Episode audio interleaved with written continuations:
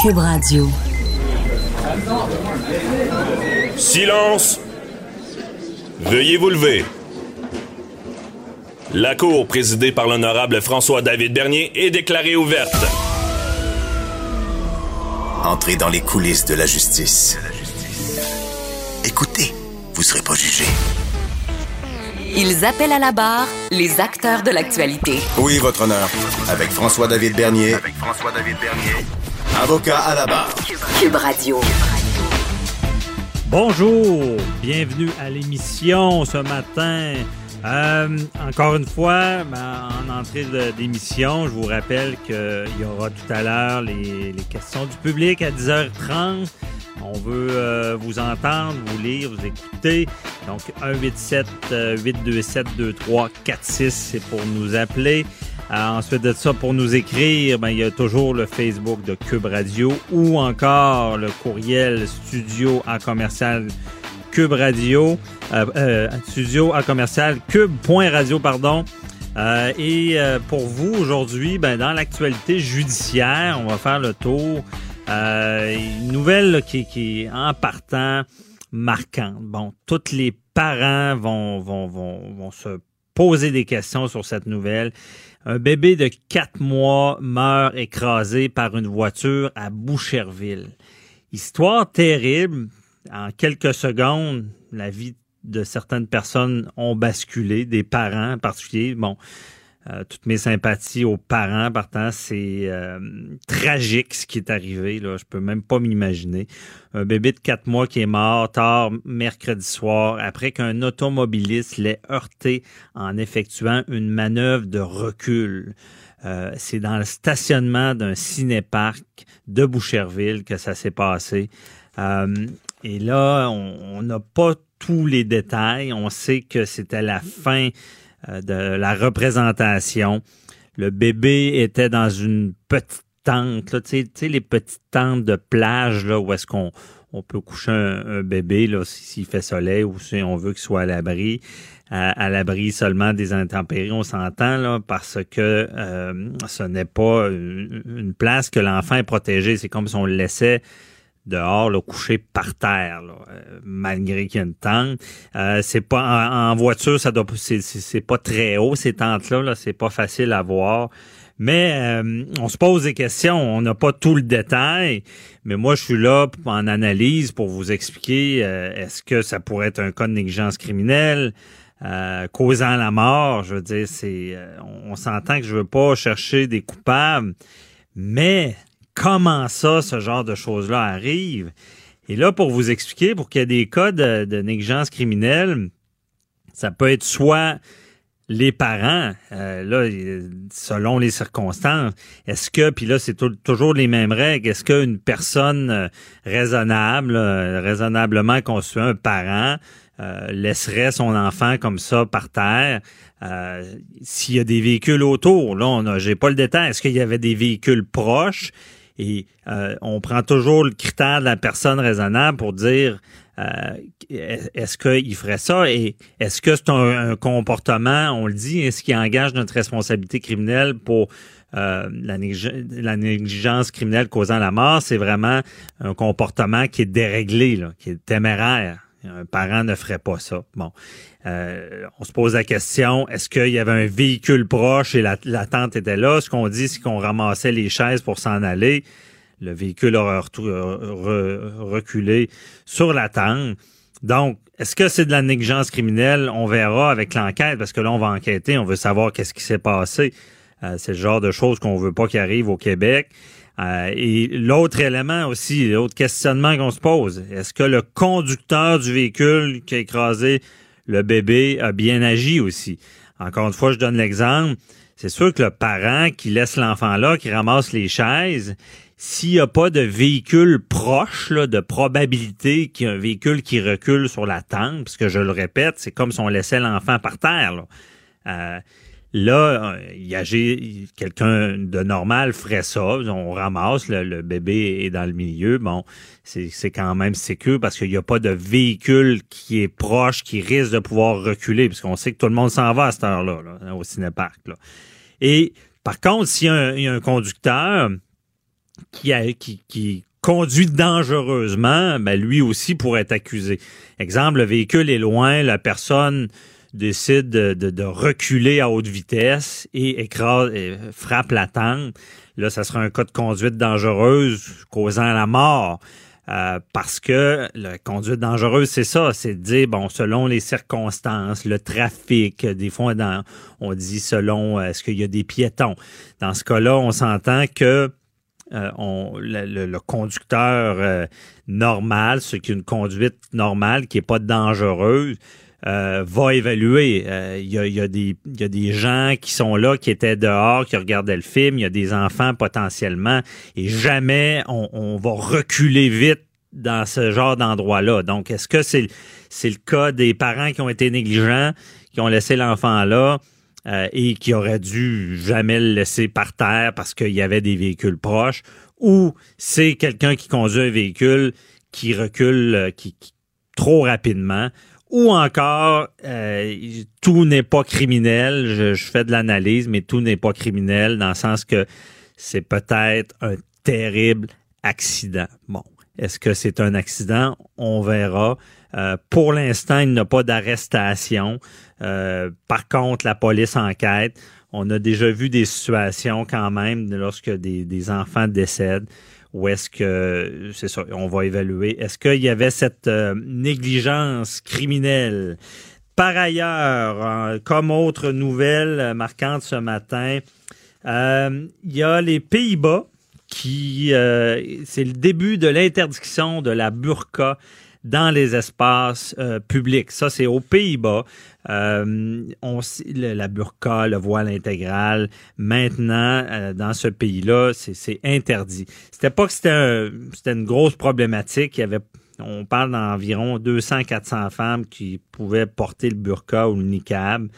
Euh, par contre, là, on a émis une loi vraiment l'interdisant en public.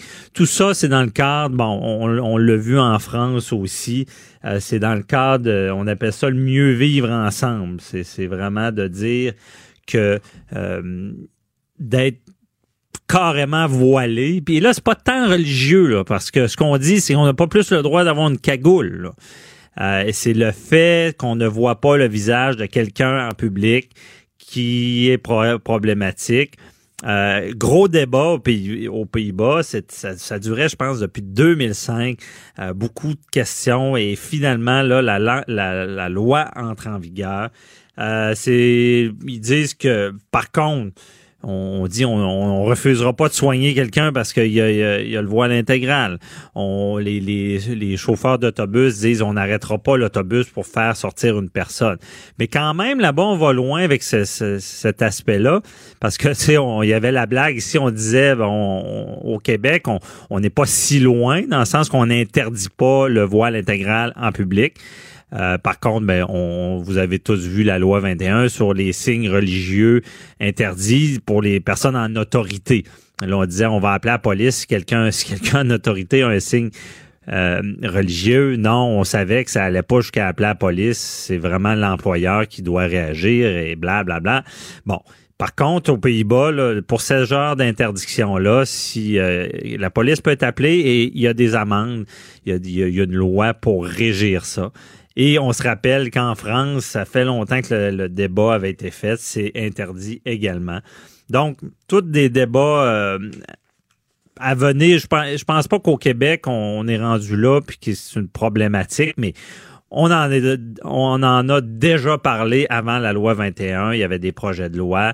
Euh, même il y avait la blague de gens qui allaient voter avec des masques là, qui, qui dénonçaient, disant euh, que, ça n'avait pas d'allure, quelqu'un qu'on on ne voyait pas, que ça le principe, c'est de dire, ben, si, que ce soit religieux ou pas, si on voit pas la personne, est-ce qu'il peut, peut avoir euh, des falsifications d'identité? Est-ce qu'il peut avoir des crimes commis avec ça? Donc, c'est un peu dans ce cadre-là. C'est, c'est religieux, mais ça ne l'est pas tant que ça. C'est quand même une logique. Euh, ensuite, euh, comme autre nouvelle qui, nous frappe ce matin, c'est euh, c'est pas facile toujours à être propriétaire d'immeubles. Il y, a, y a le cas d'un propriétaire qui, qui, qui, a vécu un cauchemar. Son locataire s'enfuit avec, imaginez-vous donc, les murs. Il est parti avec les murs, les planchers, la toilette.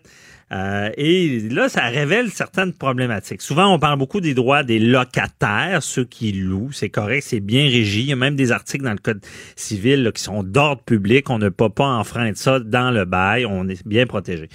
Des fois, les, propriétaires, les locataires, eux, sont mal pris parce que c'est pas toujours évident. Là, c'est le cas d'une personne qui a vécu un cauchemar, il en pleurait à la télé, puis je le comprends. Euh, il s'est fait saccager. La personne qui, a commis ça est accusée au criminel aussi. On parle de méfaits, méfaits euh, au-delà de 5 000 Ça peut aller jusqu'à 10 ans d'emprisonnement. Ça n'a pas de classe. Mais là, ça nous révèle une problématique. C'est avant d'expulser quelqu'un d'un logement, là, euh, c'est pas évident. Ça prend du temps. Ça a été le cas avec lui. Il n'a pas été capable de l'expulser. On sait que si quelqu'un paye pas son loyer, après trois semaines seulement, on peut faire cette demande-là à la régie du logement.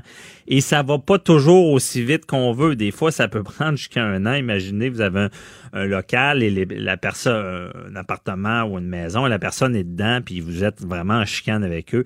Donc, peut-être euh, il y a le lieu de revoir les, à la régie du logement, peut-être qu'il y a lieu d'avoir des, euh, des, des, des procédures un peu plus rapides pour éviter ce genre de drame là Imaginez partir avec les murs, ça n'a pas d'allure. Préparez vos questions. Cube Radio vous offre les services juridiques d'avocats sans frais d'honoraires. Appelez ou textez. 187 Cube Radio. Cube Radio. 1877 827 2346. Vous vous rappelez du cas de jeunes filles, bon, qui ont fait l'objet d'un mandat d'arrestation pas parce qu'ils ont commis quelque chose de criminel ou de mal, mais parce qu'ils ne voulaient pas témoigner contre, on va l'appeler comme ça, leur agresseur, leur proxénète, leur pimp, appelez ça comme vous voulez, des jeunes filles qui avaient été exploitées sexuellement. Euh, on veut les avoir parce qu'on veut mettre derrière les barreaux le proxénète qui les a utilisés. Par contre, pas facile d'avoir des témoins, euh, des causes pas faciles aussi quand, ces témoins-là qui, qui permettraient d'incarcérer quelqu'un qui est hautement euh, problématique, on s'entend, c'est un fléau, là, la traite de personnes, les, jeunes filles qui sont forcées de se prostituer, mais euh, pas capable d'avoir le témoin, il faut, faut émettre un, un mandat d'arrestation pour que les avoir, pour que la cause se poursuive. Et là, euh, ça fait pas des témoignages très euh, intéressants. Si la personne a peur de témoigner parce que elle a peur de représailles dans la rue, elle a peur de ce qui peut se passer. Donc, tu sais, il y a toutes des mesures qu'il faut prendre pour ça. Et je suis avec Maître René Verret, criminaliste, ancien procureur de la Couronne. Bonjour, Maître Verret. Bonjour, Maître Bernier. Merci d'être avec nous. donc, Comment on explique? Qu'est-ce qu'il faut faire? on est procureur de la couronne et on, est avec des témoins qui veulent pas témoigner dans leur, leur cause. Ben, c'est-à-dire, la première chose qu'il faut faire, bien sûr, c'est d'envoyer des subtenants à ces gens-là. Euh, comme vous le disiez, euh, éventuellement, pour que le juge émette un mandat, il faut prouver qu'effectivement, on a signifié euh, le subtenant à la personne et que la personne ne se présente pas. Alors, pour émettre un mandat, il faut vraiment avoir fait la démonstration du fait qu'on a tenté, qu'on a rejoint la personne, mais que malheureusement, la personne ne répond pas à la demande. OK. Et expliquez à nos auditeurs, on entend ça, subpena, le mot latin. C'est quoi le subpena? Ben, le subpena, c'est tout simplement un document. Alors, on appelle ça un subpena, mais c'est un document qui est remis à la personne, qui lui dit qu'elle doit se présenter à la cour à la journée mentionnée. Alors, c'est un, un ordre, effectivement, de se présenter. La personne n'a pas le choix la personne ne peut pas se décider de ne pas se présenter. Il faut absolument que la personne se présente. Les gens qui reçoivent le subpoena doivent se présenter. Euh, En théorie, le procureur peut demander à ce qu'un mandat soit émis si un témoin ne se présente pas. Parce que de, de, pas respecter un subpoena, est-ce que c'est un peu comme faire un outrage au tribunal ou? Ben, d'une certaine façon, oui, effectivement, parce que c'est un ordre de la Cour. Hein, on c'est la Cour qui oblige une personne à se présenter. Donc, la personne qui se présente pas, effectivement, il peut, il peut y avoir des sanctions. Puis, normalement, mais c'est vraiment rare que ça arrive, mais effectivement, le juge peut décerner un mandat. Et dans le mhm. cas dont vous parliez, ben, je veux dire, c'est un peu problématique. Et en même temps, il faut comprendre que la poursuite, évidemment, veut faire condamner cette personne-là. Donc, mais pour le faire condamner, ça nous prend des témoins, ça nous prend des gens qui ont, qui ont vécu des choses, qui ont des choses importantes à dire. Alors, si mhm. effectivement les personnes ne se présentent pas, ben, le procureur n'a pas d'autre moyen que de demander au juge d'émettre un mandat pour que la personne se présente. C'est malheureux, c'est triste, mais en même temps, ces gens-là, on les protège aussi, hein, on les encadre aussi, on en prend bien soin. Mais si on fait ça, si on demande ultimement au juge d'émettre un mandat, c'est parce qu'on n'a pas le choix. On a besoin de ces gens-là. On a besoin qu'ils viennent pour raconter des choses, puis malheureusement, ces gens-là ne se présentent pas. OK. Mais lorsqu'on émet ce mandat-là, -là, c'est pas des blagues, c'est que la police va vraiment aller à l'adresse et les, les, les, mettre en état d'arrestation et les, les amener de force au palais. Là. Absolument. La personne va être détenue, effectivement, va être amenée de force au palais. Alors, euh, la personne ne peut pas se soustraire de, à ça. Là. La personne doit se, mhm. va se présenter forcément parce que les policiers vont l'amener, effectivement, en mhm. détention. Mais une fois qu'on a fait ça, là, vous, vous avez, euh, en tant que procureur, vous aviez à rencontrer ce témoin-là qui a été mis en, état d'arrestation. Comment ça se passe? Ils sont récalcitrants? Sont, ils veulent pas collaborer ou? Ben, la plupart du temps, oui, ils sont récalcitrants. Moi, je me rappelle aussi de, dans certains dossiers, effectivement, où c'était des complices, hein, qu'on a signé des gens qui veulent participer au crème. Euh, ça, arrive aussi, effectivement, que des fois, on enseigne des complices. Alors, c'est bien sûr que ces gens sont récalcitrants. Ils veulent pas venir témoigner. Puis, il y a aussi une loi du milieu hein, qui dit qu'effectivement, un complice ne doit pas témoigner contre un autre accusé. Ça se fait pas dans le milieu. C'est une règle, hein, la, la règle mm comme on dit, effectivement, qu'on on n'accepte pas dans le milieu qu'une personne témoigne contre un autre. Alors, des fois, moi, ça m'est arrivé aussi de demander au juge d'émettre des mandats contre des gens, des complices qui étaient appelés à témoigner, mais qui se présentaient pas. OK. Vraiment des complices. ça veut dire que la, personne, dans son témoignage, c'est ça, va, va pouvoir incriminer l'autre, a, participé avec lui. Mais est-ce que hum, il peut invoquer, lorsqu'il témoigne, disant, bon, ben, je ne veux pas m'auto-incriminer dans un procès qui pourrait être contre moi? Est-ce qu'ils font souvent ça? C'est-à-dire, la, la de toute protège les gens contre ça. Donc, une personne peut être contrainte, un complice peut être contraint de témoigner contre une autre personne, mais on peut, on pourra pas se servir éventuellement de ce témoignage-là pour incriminer. La charte le protège. Alors, la personne n'a pas à craindre quoi que ce soit. Ce témoignage-là, effectivement, quand on parle de témoignage qui est forcé, donc on force une personne à témoigner contre une autre, ben, ce témoignage-là, on ne pourra pas s'en servir pour l'incriminer euh, euh, éventuellement. OK. Mais souvent, la réaction, on parle encore des complices, c'est que ces gens-là euh, doivent être, avoir peur des représailles qu'ils subiront par la suite. Est-ce qu'il y a des, méthodes pour les protéger ou pour les ben, inciter à témoigner? Ça dépend de quel type, effectivement. Il y en a qui qu'on appelle les collaborateurs de justice, effectivement, puis il y en a parfois même qu'on va jusqu'à signer des contrats avec, avec eux. On peut leur donner une nouvelle identité. Ça va très loin parfois aussi, quand des gens vraiment craignent pour leur sécurité, il y a des mesures effectivement qui sont là euh, pour protéger ces gens-là. On a besoin de ces gens-là parfois pour témoigner, pour euh, raconter des choses. Alors, il faut donc euh, adopter des, des, méthodes dans le but de les protéger pour les justement pour les sécuriser aussi. OK, je comprends.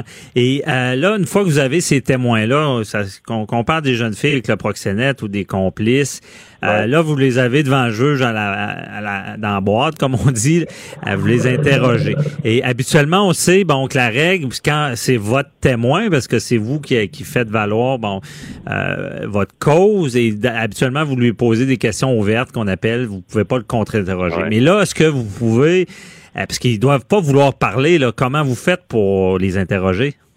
Ben, très souvent, ben, la plupart du temps, effectivement, on sait que ces témoins-là ont, fait dans le passé une déclaration écrite. Donc, ils ont raconté des choses à la police. Mhm. si c'est le cas, ben, on peut se servir de cette déclaration-là pour les confronter. Effectivement, comme vous dites, quand c'est notre témoin, on ne peut pas le confronter. On, pose des questions ouvertes, on ne peut pas effectivement les interroger normalement. Mhm. Mais si le, témoin a fait dans le passé une déclaration écrite, puis là, effectivement, la, bon, la, personne est assise à comparaître, on lui demande de, témoigner, puis la personne ne raconte pas ce qu'elle avait dit au policier précédemment. Bon, on peut demander au juge la permission de co-interroger le témoin en question de façon à la confronter avec ce qu'elle a dit dans le passé. Mhm. Et c'est ça qu'on dit quand on entend ça, des fois, un témoin hostile, puis que là, on peut le demander au juge, excusez l'expression, de le brasser un peu, même si c'est ben, son témoin? Sans, nécessairement recourir, euh, lorsque la loi sur la preuve, quand on parle de témoins hostiles, sans le faire déclarer hostile, on peut tout simplement, effectivement, le co-interroger, puis bon, euh, de façon un mhm. peu serrée, un peu comme on le fait, un peu lorsque le procureur, euh, procureur de couronne le fait avec l'accusé. Mais là, c'est parce que là, c'est un peu particulier, c'est notre témoin à nous. Mais c'est un témoin à nous qui veut pas témoigner ou qui veut pas raconter des choses ou répéter des choses qu'elle a déjà dites. Alors, dans ce temps-là, mhm. la loi nous permet quand même de co-interroger le témoin de façon quand même assez, assez sévère. OK, je comprends. Dans, ça, le but de faire ressortir la vérité. Le but, c'est effectivement de faire ressortir la vérité. Hein. Ouais, mais c'est... C'est ça, c'est toujours le principe. On veut la vérité et on veut aider des personnes des fois qui veulent pas aider. C'est un peu être aidé? C'est un peu Ben, ça? C'est pour toutes sortes de, de raisons qu'on peut comprendre. hein. Quand on parle de ces jeunes filles-là qui ont vécu des choses extrêmement difficiles, ben, je veux dire, ils sont très réticentes, on peut le comprendre, à raconter des choses qu'ils ont vécues, de crainte, vous le disiez, de crainte, de, de représailles de, de la part de ces gens-là. Alors souvent, euh, c'est ce qui les incite à ne pas euh, raconter ou ne pas témoigner comme euh, elles devraient le faire. Mais en même temps, elles sont aussi assistées. Hein. Il y a des policiers qui les encadrent, il y a des travailleurs sociaux souvent aussi qui sont avec eux dans le but, effectivement, de les réconforter. Il y a des gens à Québec, euh, le Bureau d'aide aux victimes criminelles, qui est là aussi pour appuyer ces gens-là. Donc, il y a quand même des gens qui sont autour d'eux, qui sont là pour les seconder, pour les aider aussi dans leur témoignage. OK. Bon. Et, et Maître Verret, pour ce qui est de, parce que on va y aller sur les croyances populaires aussi. Souvent, les gens disent, euh, bon, euh, un procès va commencer avec une plainte, bon, une plainte qui va venir, bon, d'une victime, euh, de la police ou d'un témoin, des choses comme ça. Mais est-ce que c'est vrai qu'il y a des matières, parce que dans, dans certains cas où est-ce qu'il y, a- eu plainte d'une victime et qu'elle ne veut plus témoigner, veut, on parle des cas de violence conjugale par exemple, et elle veut que tout arrête. Est-ce que c'est vraiment la, la- le plaignant victime qui a le dernier mot ou c'est plus la, la couronne? là? Ben, c'est-à-dire, c'est la poursuite. Mais encore une fois, il y a aussi des directives hein, qui régissent le travail des procureurs de couronne et la façon dont ils doivent euh, normalement euh, mener ces procès-là. Il faut voir aussi s'il n'y a pas une preuve indépendante euh, qui existe aussi, s'il n'y a pas des photographies, des gens, des témoins qui ont vu des choses. Alors, c'est pas la plaignante qui va décider qu'effectivement les accusations vont tomber. Euh, Parce que vous, bien vous êtes au fait a des fois, il y a des manipulateurs qui manipulent les, dans, dans ce qui est de la violence conjugale. Vous- Absolument. Vous êtes au fait que des fois, il y a des gens qui, qui leur disent retire ça, euh, puis ils, ils retombent dans les bras de leur bourreau, là, des fois. Absolument, mais en même temps, le procureur doit quand même être conscient qu'il doit faire la preuve, hors de tout raisonnable, effectivement, de ce qui est reproché à l'accusé? Alors, si la victime, la plaignante, ne veut pas témoigner, ben, il y a une difficulté. Là, à ce moment-là, le, le Mhm. procureur euh, euh, va être dans une, situation où il sait qu'il ne pourra pas faire condamner la personne. Alors, euh, il faut, les directives le mentionnent aussi clairement, le procureur doit être raisonnablement convaincu de pouvoir établir la culpabilité de l'accusé. Alors, si Mhm. effectivement on a une plaignante qui, qui ne veut pas témoigner, qui, qui, raconte une histoire qui n'est pas du tout ce qu'elle avait raconté précédemment à, à la police, ben on, on a un problème, on a une difficulté là, importante. Alors, il faut Ouais, ben, avec ça.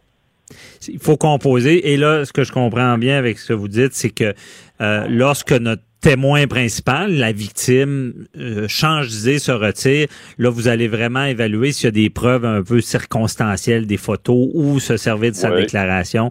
Mais vous avez le pouvoir de continuer malgré qu'elle veut maintenant que ça, ça se termine. là. C'est exact. On peut continuer, ou des fois, il peut y avoir aussi des règlements, ça se fait aussi à l'occasion, euh, où l'accusé signe un mandat de paix qu'on appelle. Donc, c'est pas une Mhm. condamnation criminelle, mais ça arrive effectivement, ça, à l'occasion, où effectivement, l'accusé, euh, on, on laisse tomber les accusations parce qu'on est conscient qu'on ne pourra pas en arriver à le faire déclarer coupable, mais Ouais. l'accusé, quand même, c'est un compromis, accepte de signer un mandat de paix pour une durée de 12 mois. Et ben, Mhm. on peut mettre des conditions aussi dans le mandat de paix, de ne pas Ouais. communiquer avec la victime, de faire ci ou de faire ça. Bon, il peut y avoir quand même euh, des, des Mhm. conditions importantes. Et là, on se trouve dans une situation où finalement, ben, c'est mieux d'avoir ça que, que de voir l'accusation tomber tout simplement. Ben oui. D'ailleurs, Maître Verret, vous me donnez une idée, là, la semaine prochaine, on s'en parlera des mandats de paix, parce que je pense qu'il y a, Ouais. il y a- il y a des, Ouais. du bénéfice, mais il y a certaines problématiques. Mais euh, on- je vous réserve déjà, là, on se parlera des mandats de paix, parce que je Bien. pense que beaucoup de gens veulent euh, connaître mieux ce sujet. Bien. Merci beaucoup, Maître René. Verret, là, de Bonne journée. Merci et bonne journée. On se reparle la semaine prochaine. Bye bye. Restez là, on parle avec Patrice Ouellette, gestionnaire de haute performance que vous connaissez, euh, chroniqueur à l'émission, qui est en direct d'Italie. On parle de voyage en famille. À tout de suite. Avocat à la barre. Alors je procède à la lecture du verdict. Avec François-David Bernier. Les meilleures plaidoiries que vous entendrez. Cube Radio. Patrice Ouellette, euh, notre chroniqueur euh, bon de haute performance, de gestion, euh, qui est en direct d'Italie. Bonjour, Patrice. Bonjour, Maître Bernier, comment allez-vous?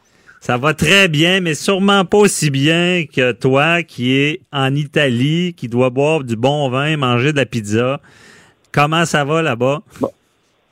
Ah, écoutez, c'est de toute beauté, hein, comme euh, Québécois, comme Canadien, découvrir un peu les pays d'Europe. C'est toujours, euh, surtout pour euh, quand, quand on parle de famille, amener ses enfants, des jeunes adolescents, comme vous le savez, j'ai trois jeunes adolescents, et puis leur faire découvrir la culture européenne, c'est c'est quelque chose de magique. Et comme on est fiers comme parents aussi de pouvoir amener ses enfants ici quand on a passé les huit dernières années à aller dans les Caraïbes, dans le sud, Mhm. et qu'on les amène ici, euh, c'est- magique comme endroit. Ben c'est ça. Et puis d'ailleurs, ben ce sera notre sujet parce que bon, on parle toujours avec toi de, de, de gestion, de performance, de ton site 48 heures par jour qui veut tout dire. En voulant dire, on, tu es capable de tourner 24 heures, 48 heures en, en faisant une bonne gestion. Mais euh, les vacances en famille, ils peuvent être productives aussi. Et productives euh, pour euh, un des meilleurs investi- investi- investissements dans la vie, nos enfants, notre famille. Et comment qu'on fait ça là, pour que ça se passe bien? Là? Absolument, Maître Bernier. C'est le même principe. On peut avoir des vacances ultra productives.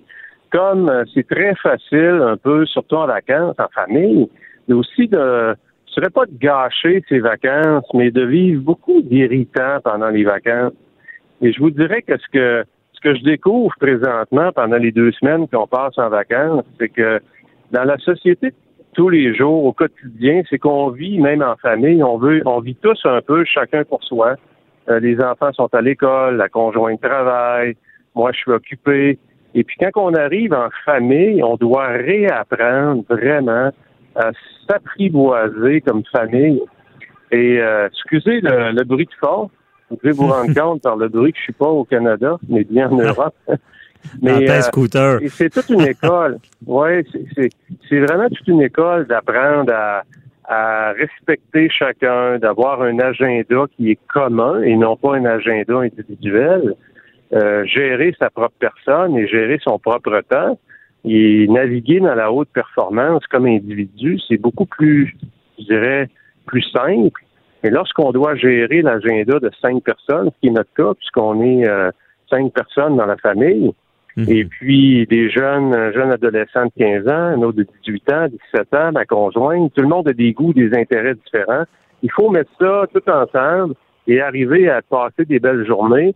Ben, c'est très simple de passer des belles journées, mais c'est aussi très facile de passer à côté de la belle journée. Ben, c'est très facile, d'après moi, en vacances en famille, bon, de passer à, côté d'une belle journée, mais de passer à côté de nos vacances aussi. Parce que des fois, on tombe dans une, une sorte de frénésie d'organisation. Tout le monde est de mauvaise humeur, puis on n'en profite pas tant que ça. Euh, Ah, comment on fait pour s'en sortir? C'est tellement vrai, puis votre question, euh, Maître Bernier, on voit que vous parlez par expérience. Quand on veut trop organiser ses vacances en famille, c'est souvent là qu'on se met dans le trouble. Mhm. Alors, il faut avoir, il faut savoir planifier, c'est vrai, comme dans la vie de tous les jours, si on veut naviguer dans la haute performance, mais il faut aussi laisser la place à l'improvisation. Et c'est là qu'il faut trouver l'équilibre entre les deux. Et c'est pas facile. Donc, ça prend un peu de patience, ça prend de l'indulgence, ça prend le respect des autres. Et malgré tout ce qu'on dit, ouais, la valeur familiale est importante. Quand on arrive dans le quotidien, on est à Rome, il fait chaud, il fait très chaud, on devient impatient, on a le goût de s'arrêter dans un restaurant, puis les deux enfants, eux autres, ils veulent juste continuer à aller à la plage pendant que ma conjointe veut aller magasiner. C'est dans ces moments-là qu'on peut complètement gâcher ses vacances ou on peut les rendre absolument magiques. Alors, c'est un Ah. choix qu'on fait euh, dans chacun des moments. Hein. Ouais, mais euh, bon exemple, qu'est-ce qu'on fait dans ce cas-là? Les enfants à la plage, nous, le resto, puis la conjointe à magasiner, euh, on fait des compromis ou? Oui, ben c'est là. Qu'il faut soit faire des compromis, mais faire des compromis, il faut jamais oublier que quand on fait un compromis, on pèse un petit peu sur euh, sa patience. Alors, moi, ce que je suggère aux gens, c'est un peu ce que nous, on a décidé en famille, c'est qu'il y a deux heures pendant la journée qui est libre. Alors, exemple, de deux heures à quatre heures, on a fini de prendre le repas du midi, mais chacun va faire ce qu'il veut faire. Évidemment, nos enfants sont un petit peu plus vieux, c'est des jeunes adultes. Donc, il y en a un qui peut aller à la plage. Moi, je peux rester prendre euh, un apéro un digestif qui est un petit peu plus long parce que j'adore le côté culinaire de chaque pays. Ma conjointe peut aller magasiner si elle le désire ou encore rester avec moi. Il faut se donner des moments de liberté à l'intérieur des moments de famille. Ah, OK, ouais, j'imagine que ça, ça, ça met un peu euh, plus euh, de lousse, comme on dit en bon québécois. Oui, je euh, dirais la règle. La règle du deux heures trompe pas beaucoup. Si vous vous donnez, écoutez, je vois tellement de familles, mais dernier, qui partent en vacances de famille et puis qui ont une règle que tout le monde doit être ensemble tout le temps. Et malheureusement, c'est probablement une mauvaise approche pour passer des belles vacances parce que tout le monde est en train de faire des compromis en tout temps. Tout le monde se tape sur les nerfs. tout le monde a hâte de revenir à la maison. Mhm. Alors que les vacances ne sont pas pour ça. les vacances sont là pour créer des moments magiques dans la mémoire. Et c'est la grosse différence entre se payer des expériences et se payer des biens personnels. Lorsqu'on mhm. se paye des moments, ça dure une vie. Un bien personnel, ça disparaît rapidement de notre esprit. Ah, bien dit. C'est vrai. C'est un des plus grands euh, bienfaits des voyages. Euh, mais Patrice, justement, bon, on retient la règle du deux heures en gestion, puis je, trouve ça très intéressant. Par contre, ce qui veut dire que le reste du temps, on, accepte les consignes, que ce soit de, part et d'autre. On se fait un horaire. Oui, on, peut se faire un horaire. Puis écoutez, nous, encore là, ça demeure... Euh, je ne pas que c'est pas des règles de base, mais nous, il y a une règle de base qui demeure dans notre famille. Le repas du souper en vacances, il est sacré. Ça veut dire mhm. quoi? Ça veut dire que pour ce moment-là, il n'y a aucun compromis. Alors, tout le monde l'accepte dès le départ. Tout le monde sait que pour le souper, on va être en famille. Et savez-vous qu'est-ce qui arrive? Puisque tout le monde a eu son deux heures pendant la journée de liberté, ben, tout le monde a le grand sourire pour le souper plutôt que de vivre un moment de stress. Tout le monde est heureux et c'est ce qu'on appelle les vacances. Oui, vive les vacances. Mais là, euh, Patrice, parce que dans notre émission judiciaire, on pense travail aussi. Je vais ajouter euh, quelque chose qui vient complexifier tout ça qu'est-ce qu'on fait avec notre travail? Bon, la question, là, est-ce qu'on regarde nos courriels? Est-ce qu'on suit ce qui se passe au bureau ou on décroche complètement? Ben, moi, je vais te dire d'entrée de jeu que j'ai peut-être réalisé que de ne pas regarder ce qui se passe au bureau, des fois, je me sens plus stressé que de décrocher. Vous avez tellement raison, Maître Dernier. Puis je vous dirais que dans ma carrière, j'ai passé à travers euh, les deux étapes une mhm. étape où j'étais excessivement occupé. Je m'occupais de 350 employés et j'avais ce besoin-là de complètement couper, complètement là, couper les cordes, envoyer le bateau au large, comme on dit. Et puis aujourd'hui. T'étais pas stressé qu'il arrivait des drames pendant que tu étais déconnecté? Ça, ça te ben, stressait pas euh, durant ton voyage? Non, si l'équipe est bien préparée, on n'arrive pas là du jour au lendemain. On décide pas de couper les amarres du bateau sans savoir comment naviguer. Donc, moi, je dis toujours, si vous décidez de couper les communications de votre équipe, ben, c'est parce que vous avez confiance que votre équipe, elle est mature, elle a été bien coachée et elle va savoir comment gérer les situations d'urgence. D'un autre côté, si votre équipe n'est pas rendue là, ben, vous allez vous créer plus de problèmes que d'autres choses. Donc, mhm. sachez mesurer votre équipe, elle est rendue où et surtout, sachez amener votre équipe à ce niveau-là. Et c'est le grand piège des gestionnaires. La plupart des gestionnaires aiment se sentir indispensables. Mhm. Et pour eux, de garder l'équipe un peu dépendante d'eux, ça devient un peu le piège dans lequel il ne faut pas tomber. Parce qu'on ne peut jamais passer des belles vacances.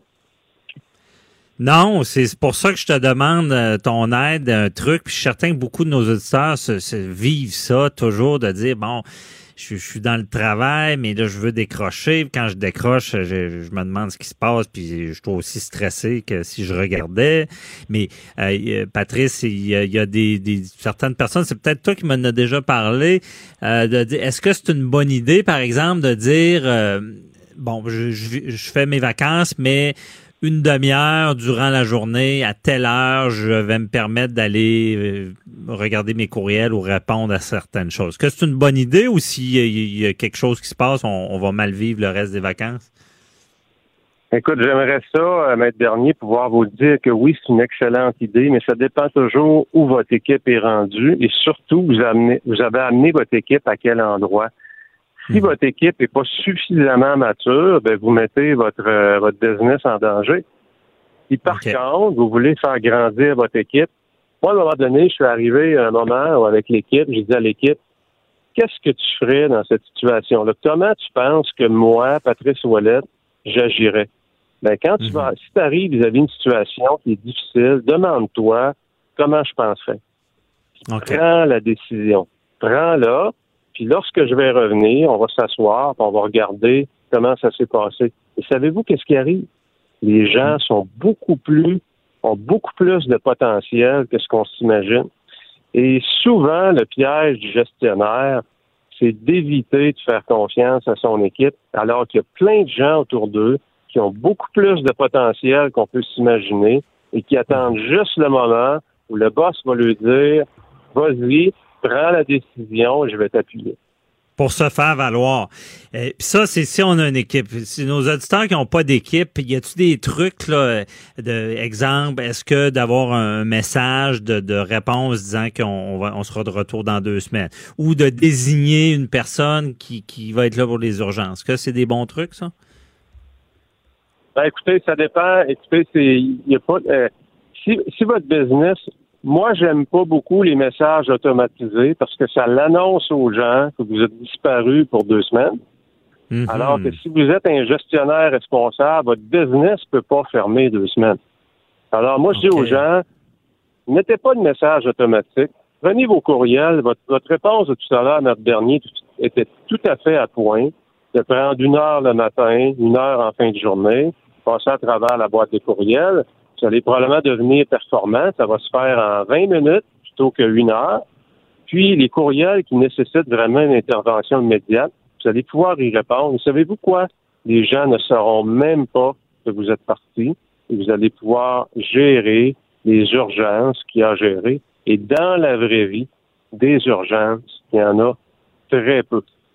Les urgences sont souvent créées par nous-mêmes. Bon, ben ça, c'est le, le, point. Parce que moi, ce que je vois, la peur, c'est de dire, ben, je passe à travers mes courriels, il y a un problème, et là, je me mets à penser à ça pendant deux jours. Je suis pas avec ma famille, puis là, sais, dans le fond, faut, faut philosopher et dire, est-ce que c'est réellement un problème, puis, puis se parler. Là.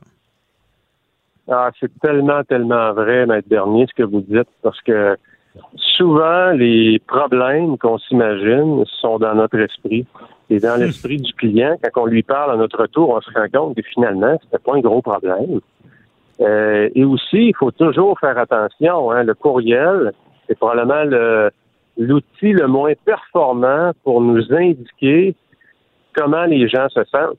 Un courriel, c'est très impersonnel, il n'y a pas d'émotion. Donc, souvent, on interprète en vacances les courriels comme étant beaucoup plus dramatiques qu'ils sont dans la réalité. Ouais. C'est certain que c'est bien dit. Euh, c'est vrai que dans les courriels, des fois, on, sent moins l'émotion. Merci beaucoup, euh, Patrice Ouellette, euh, gestionnaire de haute performance. je vous rappelle que le site 48 heures par jour, où est-ce que tu fais des, chroniques de gestion qui sont très utiles au quotidien. Merci beaucoup. Je te souhaite un, un, bon voyage, bonne continuation de voyage. Puis on va se reparler la semaine prochaine. Tu vas être au Québec? Absolument, de retour au Québec euh, dès lundi prochain.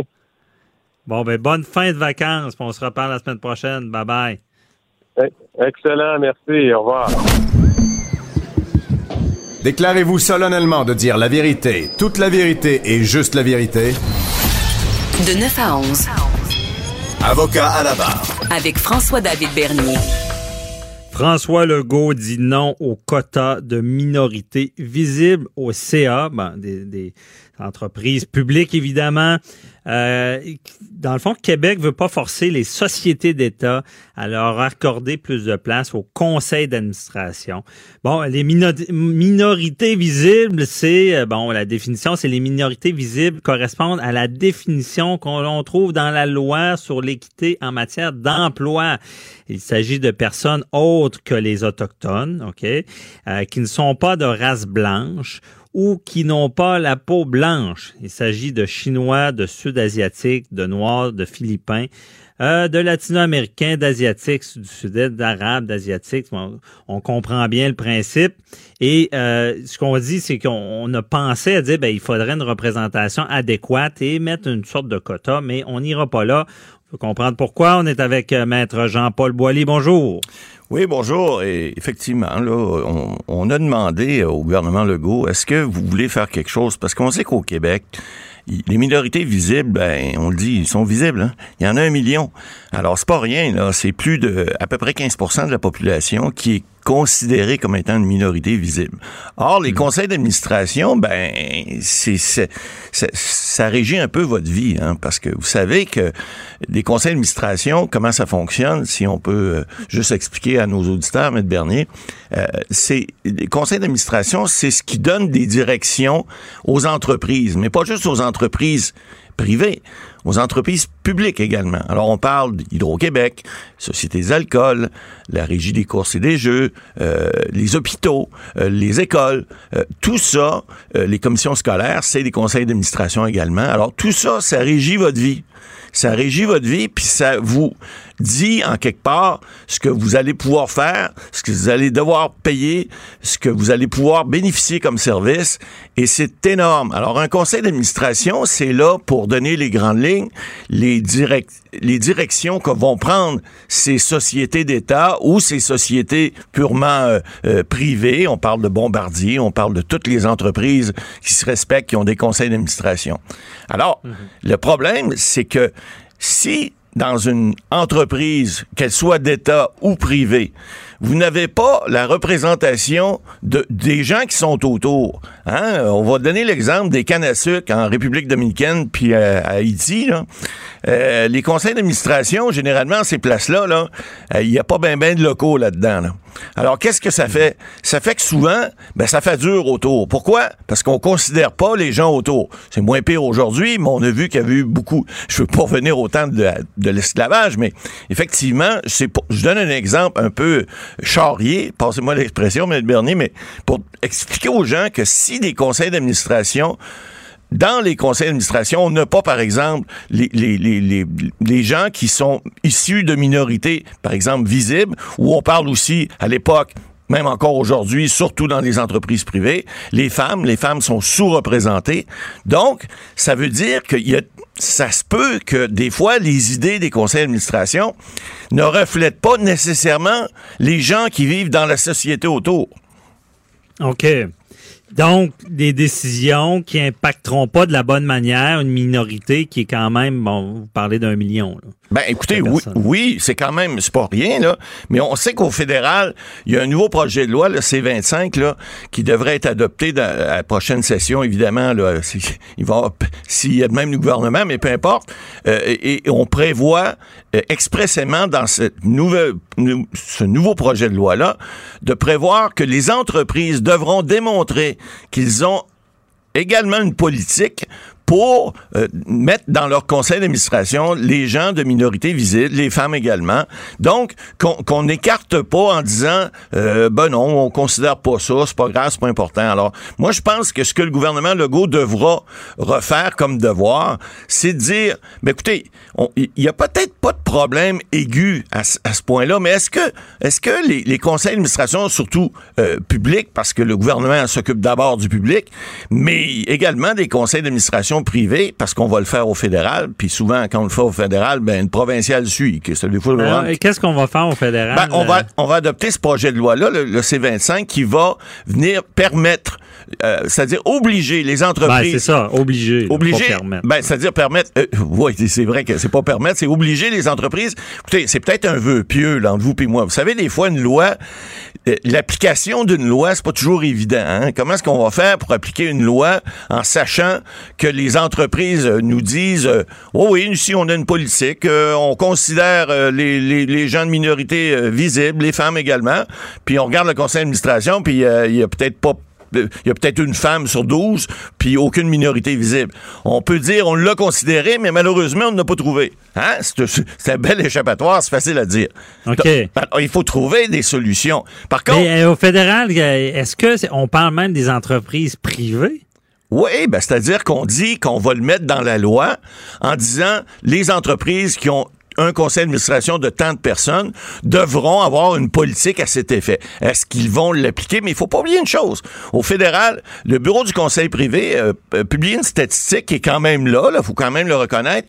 On dit qu'il y a 12 des, des gens sur les conseils d'administration d'organismes publics fédéraux, on parle euh, tous les organismes confondus, on parle même des tribunaux à travers ça, mais quand même, on dit qu'il y a 12% qui sont issus des minorités euh, visibles. Donc, euh, il faut quand même le reconnaître qu'on a, on a fait un, grand pas de géant à ce niveau-là, au niveau du fédéral. Au niveau des provinces, c'est plus problématique parce qu'il y a bien des endroits que c'est pas euh, bon, on sent pas comme au Québec, on sentait pas le besoin de le faire. Maintenant, il y a des gens qui commencent, il y a une firme indépendante, une OMG là, qui s'appelle Catalyst et qui, qui qui, ça, qui prône de faire en sorte que les minorités visibles euh, soient représentées euh, euh, dans toutes les couches de la population, mais également sur les conseils d'administration.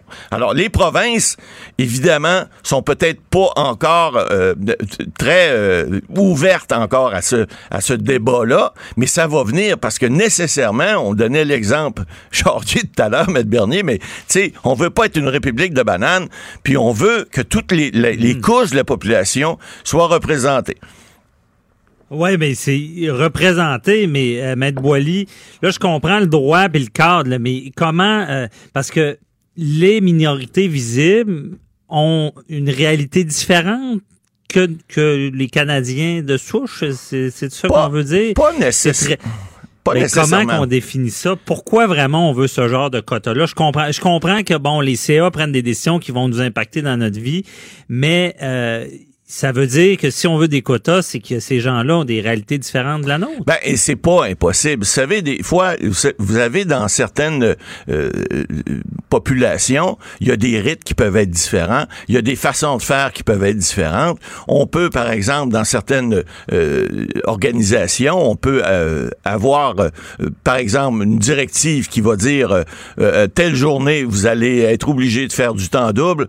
Or, pour certaines minorités visibles, peut-être que ces journées-là, ce sont des journées, par exemple, qui pouvaient être des fêtes religieuses, des choses comme ça. Donc, il y, a des réalités qui sont différentes. On est tous, je pense, Canadiens et Québécois, et les minorités, visibles ou non, qui désirent vivre ici, doivent s'adapter à ça, doivent dire, ben écoutez, je suis peut-être d'origine africaine, je viens peut-être de, l'Amérique mm-hmm. du Sud, peu importe, mais aujourd'hui, je suis un résident euh, canadien et québécois, donc je dois euh, m'adapter, m'intégrer à mon, à, mon nouveau milieu de vie. Maintenant, est-ce que ça veut dire que s'intégrer à un nouveau milieu de vie, il faut renoncer à tout ce qu'on a comme, comme, comme, bagage ethnique, comme bagage culturel, comme bagage religieux? Je pense pas. On a parlé beaucoup de la loi 21, la loi sur la laïcité. Bon, il y a certains endroits où, euh, bon, tu peux pas, on a enlevé le crucifix à l'Assemblée nationale. On a dit, hey, il y a des endroits, euh, on va, on va enlever la possibilité que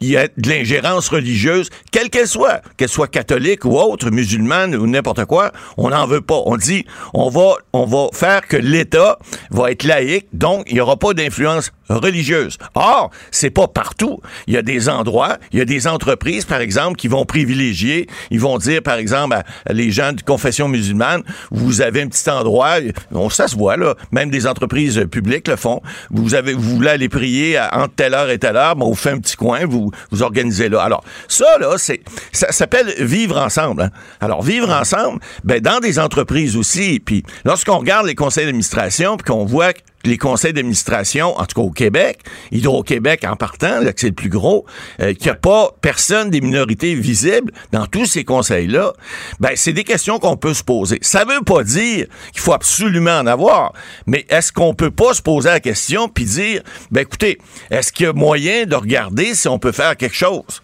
Hein, c'est un peu comme le, débat qui, qui, fait rage depuis des, nombres d'années, où les femmes se sont battues d'abord pour avoir le droit de vote, après ça pour mettre un peu plus les culottes, même s'ils mettaient à la maison. Mais ce que mhm. je veux dire, c'est que y a, si ces débats-là ne se font pas, ben ça avancera pas. La société se doit d'évoluer. Vous savez, Maître Bernier, ah les, lois s'ajustent en fonction de ce que les, les gens qui vivent en société veulent. On sait souvent, vous l'avez assez dit, les lois souvent sont adoptées après et non avant. On mais, est réactif. Ben oui, c'est ça. On, réagit à quelque chose. Mais là, vous voyez, le fédéral a réagi probablement parce qu'il y a eu des demandes, mais je pense qu'on est plus proactif. Puis au Québec, ben, le fait que le gouvernement Legault ait annoncé ça, on a vu ça, je pense, en début de semaine, euh, moi, je trouve que c'est pas une bonne façon de, présenter ou de dire voici comment on va évoluer en société. On s'occupera pas des minorités ethniques. Je pense pas que c'est une bonne façon de faire. C'est sûr qu'il y a un bon débat. Mais merci beaucoup, euh, Matt Boily, ça nous éclaire. Puis on euh, restait là tout à l'heure. On, répond aux questions du public à 10h30. À tantôt. Parfait. Avocat à la barre. Alors, je procède à la lecture du verdict. Avec François-David Bernier. Les meilleures plaidoiries que vous entendrez. Cube Radio. On a sorti Jean-François Guérin de ses vacances, qui est avec nous. Bonjour, Jean-François. Maître Bernier, bonjour. Bonjour, désolé. Euh, bon, Jean-François Guérin, que tout le monde connaît, euh, journaliste TVA, euh, présentateur de nouvelles LCN. Merci d'être avec nous. bon, triste anniversaire hier, 31 juillet, la disparition de Cédrica Provencher. c'est un dossier qui a marqué le Québec pour la disparition des enfants. Et toi, Jean-François, tu as suivi ce dossier-là depuis le début. Là. Oui, ben d'abord à distance, parce qu'au début, euh, je n'étais pas allé sur le terrain à ce moment-là, euh, sur place, parce que j'étais plus sur le terrain. Mais euh, ce dossier-là m'avait toujours intéressé et au départ, on se demandait si c'était juste une petite fille qui n'était pas rentrée à la maison, qui qui avait pas averti ses parents, mais je me rappelle qu'à partir de 8 heures à peu près le lendemain matin, donc le 1er août, là, il y a exactement exactement 12 ans aujourd'hui, euh, lorsque 8 heures, 8 heures et demie a passé, on s'est mis à, se dire que là, c'était beaucoup plus qu'une fugue ou une enfant qui avait oublié d'avertir ses parents et que là, c'était quelque chose de, de, majeur, quelque chose qui allait se transformer comme, vraiment, on ne le savait pas à ce moment-là, mais probablement la plus grande enquête sur une disparition dans l'histoire du Québec. Oui, c'est ça. Puis à l'époque, est-ce qu'il y avait les, les alertes, les alertes? Est-ce que ça existait déjà? J'essaie de me rappeler, mais il me semble que c'était pas actif, en tout cas pas dans la forme qu'on connaît aujourd'hui, là, où tout le monde peut avoir l'application, euh, euh, ou avec les, médias sociaux, ça circule beaucoup plus vite. Euh, les médias sociaux étaient pas non plus ce qu'ils sont aujourd'hui. Tout le monde n'était pas nécessairement autant là-dessus qu'aujourd'hui. Et ben, évidemment, les méthodes, ben, ils ont beaucoup parlé des méthodes d'enquête parce qu'au départ, c'est une enquête, rappelons-le, de la police de Trois-Rivières. C'est la police, à la police de Trois-Rivières que Martin et Karine Provencher euh, rapportent la disparition de Cédrica. Euh, la police de Trois-Rivières enclenche l'enquête et ça prend, et je veux pas me tromper, là, je, il me semble que ça prend environ de 36 à 48 heures avant qu'on décide de transférer le dossier à la Sûreté du Québec. Et pour plusieurs, pas, je veux rien enlever à la police de Trois-Rivières, là, ils ont des très mhm. bons, euh, des très bons enquêteurs et tout, là, mais c'est là que c'est joué probablement euh, la suite des événements parce que beaucoup de gens disent on aurait tout de suite dû transférer ça à la Sûreté du Québec, on aurait dû traiter ça parce qu'au départ on traitait ça un peu comme bon une disparition euh, ou euh, c'est ça, on n'était pas sûr que c'était mais quand on a conclu que ça pouvait être un enlèvement, là on a transféré ça et pour plusieurs la SQ est arrivée trop tard dans le dossier. On dit les 48 premières heures dans une enquête sont sont absolument euh, essentiels. Et là, on les a un peu euh, escamotés. On, a eu de la difficulté à se rattraper par la suite et on voit ce que ça a donné aujourd'hui. Oui, ben c'est ça. Puis je pense que de rappeler cet anniversaire-là, c'est de sensibiliser toujours. Je t'amènerai là-dessus tantôt sur, sur qu'est-ce qui a changé. Mais là, euh, rapidement, quand même, dans le dossier, il y a des suspects là, qui sont ciblés. Là. Ben oui, il y, en a toujours eu un qui a été ciblé euh, dans, dans ce dossier-là depuis euh, depuis très très très longtemps. Euh, les policiers ont toujours eu une personne qui était qui était possiblement qui était dans la région de Trois-Rivières ce soir-là, qui était qui avait deux heures dans lesquelles elle pouvait pas expliquer ses déplacements ce soir-là, elle n'avait pas d'alibi. Euh, c'est ça, je l'ai dit tout à l'heure, c'est Jonathan Betté là, qui était vraiment qui était le qui a toujours été ciblé, effectivement, mais qui n'a jamais été accusé. Euh, mm-hmm. Il a été accusé dans un autre dossier, on le sait, là, les accusations sont tombées finalement, mais pas dans le dossier de Cédrica. Il n'a jamais été euh, accusé, mais les policiers sont toujours l'ont toujours considéré comme le suspect numéro un dans cette histoire-là. Mhm. Parce que toute l'histoire, c'est quand même nébuleux ce que tu as couvert. Il y avait bon, une, Acura rouge avec les poignées chromées. Et euh, il manquait, je pense, une caméra cette journée-là. Là. Euh, ben en fait, ils ont vraiment pas été chanceux euh, dans leur enquête parce que l'endroit où, où, on a établi que Cédrica avait été enlevé, en temps normal, juste en face, il y avait une résidence avec une caméra de surveillance. Sauf que la caméra de surveillance ne fonctionnait plus depuis une semaine. Sans quoi on aurait eu la preuve, on aurait eu euh, l'image de l'individu qui part avec Cédrica et donc euh, ça aurait complètement changé les choses. Euh, mais malheureusement, effectivement, cette caméra-là ne fonctionnait pas, selon ce qu'on m'a toujours raconté en tout cas. Et pour le reste, ça a été ça a été une enquête qui qui a est extrêmement difficile. Les policiers sont allés, sont établis dans le coin, je vous dirais, presque pendant deux mois. Ils ont établi un poste de commandement. Euh, ils étaient au départ dans une école. Euh, ils ont euh, eu des enquêteurs là à temps plein. Ils ont vraiment travaillé très, très fort et, et jamais, en tout cas à ma connaissance, il y a eu d'autres suspects sérieux d'envisager dans cette enquête-là. Mhm. D'ailleurs, on a voulu se servir du, détecteur de mensonges. Puis je pense que la famille a toujours été choquée. Tu connais bien la famille, là, Martin Provencher, mais ils ont toujours été choqués de ça que Jonathan Betté ne passe pas le détecteur. Ah, ils sont euh, ils sont outrés euh, de que ce gars-là n'accepte pas de passer le, détecteur. Légalement, il est dans son droit. On ne mhm. peut pas obliger quelqu'un à le passer et ce n'est pas recevable aux criminels. Mais ils disent toujours, s'il n'y a rien à voir là-dedans, pourquoi il veut pas le passer? et à cinq reprises, il a, il a décliné, il a refusé de passer le, détecteur. Parfois, il disait, oui, c'est beau, je vais le passer. Il changeait d'idée par la suite. Alors, il n'a jamais, jamais voulu euh, collaborer à, cette enquête-là. Oui, il a, répondu aux questions des enquêteurs, euh, mais euh, pour ce qui est du, du polygraphe, ça n'a jamais été possible. OK, je comprends. Et euh, toi, tu as vraiment été euh, témoin d'une certaine détresse de la famille. Ça doit être terrible de, perdre son enfant, qu'elle soit disparue, de se poser des questions. Mais en même temps, tu as été témoin d'une volonté, d'un travail qui a été fait pour la retrouver. Ah, c'est sûr. Cette famille-là jamais lâché. Rappelez-vous, dans les 7, 8 euh, premières années, là, entre autres, Martin et Henri ont été extrêmement actifs. Karine vit ça différemment et, c'est normal aussi. Euh, mais Martin et Henri ont été vraiment en mode action, ont, recueilli des informations du public, ont fait des recherches, ils avaient un quartier général, ils avaient des cartes partout, euh, ils transféraient de l'information aux policiers. Euh, rappelez-vous, ils ont même euh, fait en sorte que Maître Guy Bertrand euh, s'implique dans le dossier personnellement. Il y avait, un montant qui était donné, c'est ça. Oui, le plus important montant pour une euh, récompense jamais offerte au Québec, de mémoire, c'était 100, 180 000 quelque chose comme ça. J'ai pas, je suis en vacances, j'ai pas mes notes devant moi, je peux pas regarder. De ton souvenir. Ouais, de mon souvenir. Et, et Maître Bertrand l'avait vraiment fait. Moi, j'avais dîné avec Maître Bertrand. Il m'en avait parlé. Il l'avait vraiment fait, là à titre personnel, comme grand-père. Euh, il voulait aider cette famille-là. Il avait fait pro bono, là, euh, sans, être, sans être rémunéré. Et il avait travaillé très, très fort, mais finalement, il avait rendu son rapport et il n'était pas capable de, de, de, déterminer de suspect ou de, mm-hmm. de ce qui s'était passé. évidemment, par la suite, quelques années après, on allait découvrir les restes de Cédrica. Et là, ce qui était une enquête de disparition allait devenir une enquête de meurtre. Mais on a envoyé euh, euh, les restes de Cédrica aux États-Unis. Peut-être qu'un jour les méthodes euh, vont avancer puis vont permettre d'en savoir plus. Mais ce qu'on a, ce qu'on a fait, ce qu'on, les expertises qu'on a fait faire n'ont pas permis d'avancer, en tout cas pas assez, semble-t-il, pour, pour porter des accusations dans ce dossier-là. Oui, puis on espère justement que les technologies évolueront et qu'un jour, on, on, on attrapera euh, la personne qui a commis ce crime odieux-là.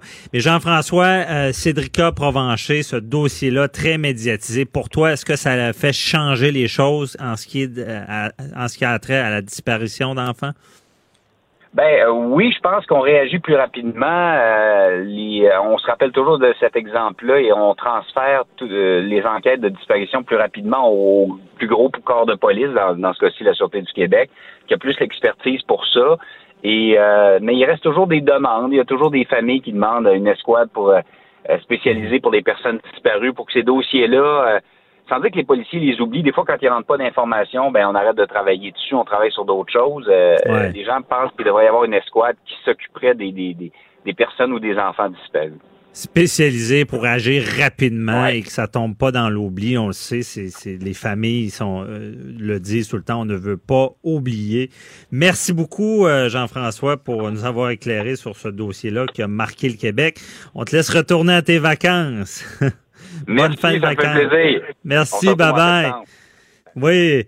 euh, C'était Jean-François Guérin, journaliste TVA, présentateur à LCN. euh, et euh, je retrouve, restez là, Luc La Liberté pour parler de politique américaine. Toujours là pour donner le bon verdict. De 9 à 11, Avocat à la barre. avec François-David Bernier. Cube Radio. Je suis en studio avec Luc La Liberté, euh, bon, que vous connaissez tous, spécialiste de politique américaine, qui a beaucoup de travail euh, depuis que Trump est au pouvoir. Et, euh, on veut comprendre. Et euh, le, ben, bonjour Luc. Bonjour François David. Bon, et euh, aujourd'hui, c'est ça, tu voulais nous parler de... Je cherche... Bon, il y a une loi, bon, on y va sur l'aspect judiciaire de la politique américaine. Euh, il y a une loi en Californie euh, pour forcer les candidats à, dévo- à dévoiler leur rapport d'impôt. Ça, c'était tout un débat, même, je me rappelle, avec Trump. Est-ce qu'on doit forcer les candidats à dévoiler le rapport d'impôt? Puis moi, je comprends mal l'utilité de ça, mais tu pourrais peut-être nous l'expliquer. C'est-à-dire que c'est important, c'est important dans le contexte américain. On ferait peut-être pas ça ici, quoique bien souvent on va surveiller nous aussi nos, nos politiciens, savoir s'il y a des conflits d'intérêts. Euh, et on, on a pris, c'est une tradition, c'est une habitude. Il y avait rien, il y a- c'est pas une prescription de la Constitution américaine de dire vous devez produire vos rapports d'impôts. Les premiers présidents américains étaient souvent des hommes très riches, voire excessivement riches, l'élite Ouais. économique de leur époque. Euh, mais avec le temps, ça a pris de l'importance, puis encore plus sous Donald Trump, parce qu'on se dit, mais c'est le premier président, à part peut-être les premiers dont, j'évoquais le souvenir, le George Washington ou Jefferson, euh, c'est le premier qui est un véritable homme d'affaires, puis d'envergure internationale, c'est-à-dire quelqu'un qui est riche, mais quelqu'un dont les compagnies ont des ramifications un peu partout à l'étranger. Donc, c'est important de savoir, y a-t-il possibilité de conflit d'intérêts dans son cas? Mais tous les candidats divulguent leur rapport d'impôt. Parfois, on se fait tirer l'oreille. Bernie Sanders avait fait la même chose dans la dernière campagne électorale. OK. Euh, mais là, donc, on, on passe une loi en Californie. C'est le gouverneur Gavin Newsom qui lui dit, puis je pense que c'est particulièrement symbolique dans son cas, mais il dit pour les primaires. Et les primaires, c'est quand on va voter chez les, les républicains et les démocrates à compter du mois de mars pour savoir quel candidat on veut pour la course à la présidence. Dit dans le calendrier des primaires, nous, en Californie, on va exiger que les candidats, pour pouvoir être éligibles en Californie, ben, que c'est- ces gens-là produisent leur rapport d'impôt. Bien entendu, dans le projet de loi, le nom de Donald Trump n'est jamais mentionné, mais M. Newsom et M. Trump, ils ne s'aiment pas. Ils n'ont pas beaucoup d'atomes crochus. Même dans les incendies qui ont ravagé la Californie, on a couvert ça il n'y a pas tellement longtemps, Ouais. euh, on, on les sentait très, très distants, puis euh, presque incapables même de se serrer la main ou de s'unir face à la catastrophe, à la misère des gens qui étaient touchés.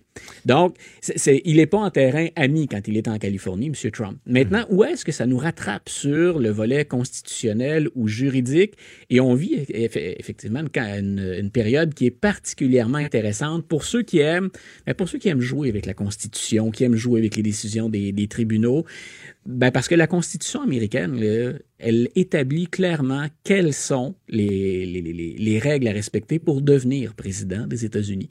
Hein, il faut être né aux États-Unis. Ouais. Donc, il faut avoir euh, 35 ans. Euh, il faut bien sûr habiter aux États-Unis au moment où on, on fait notre, notre campagne. Mais sinon, c'est déjà prescrit.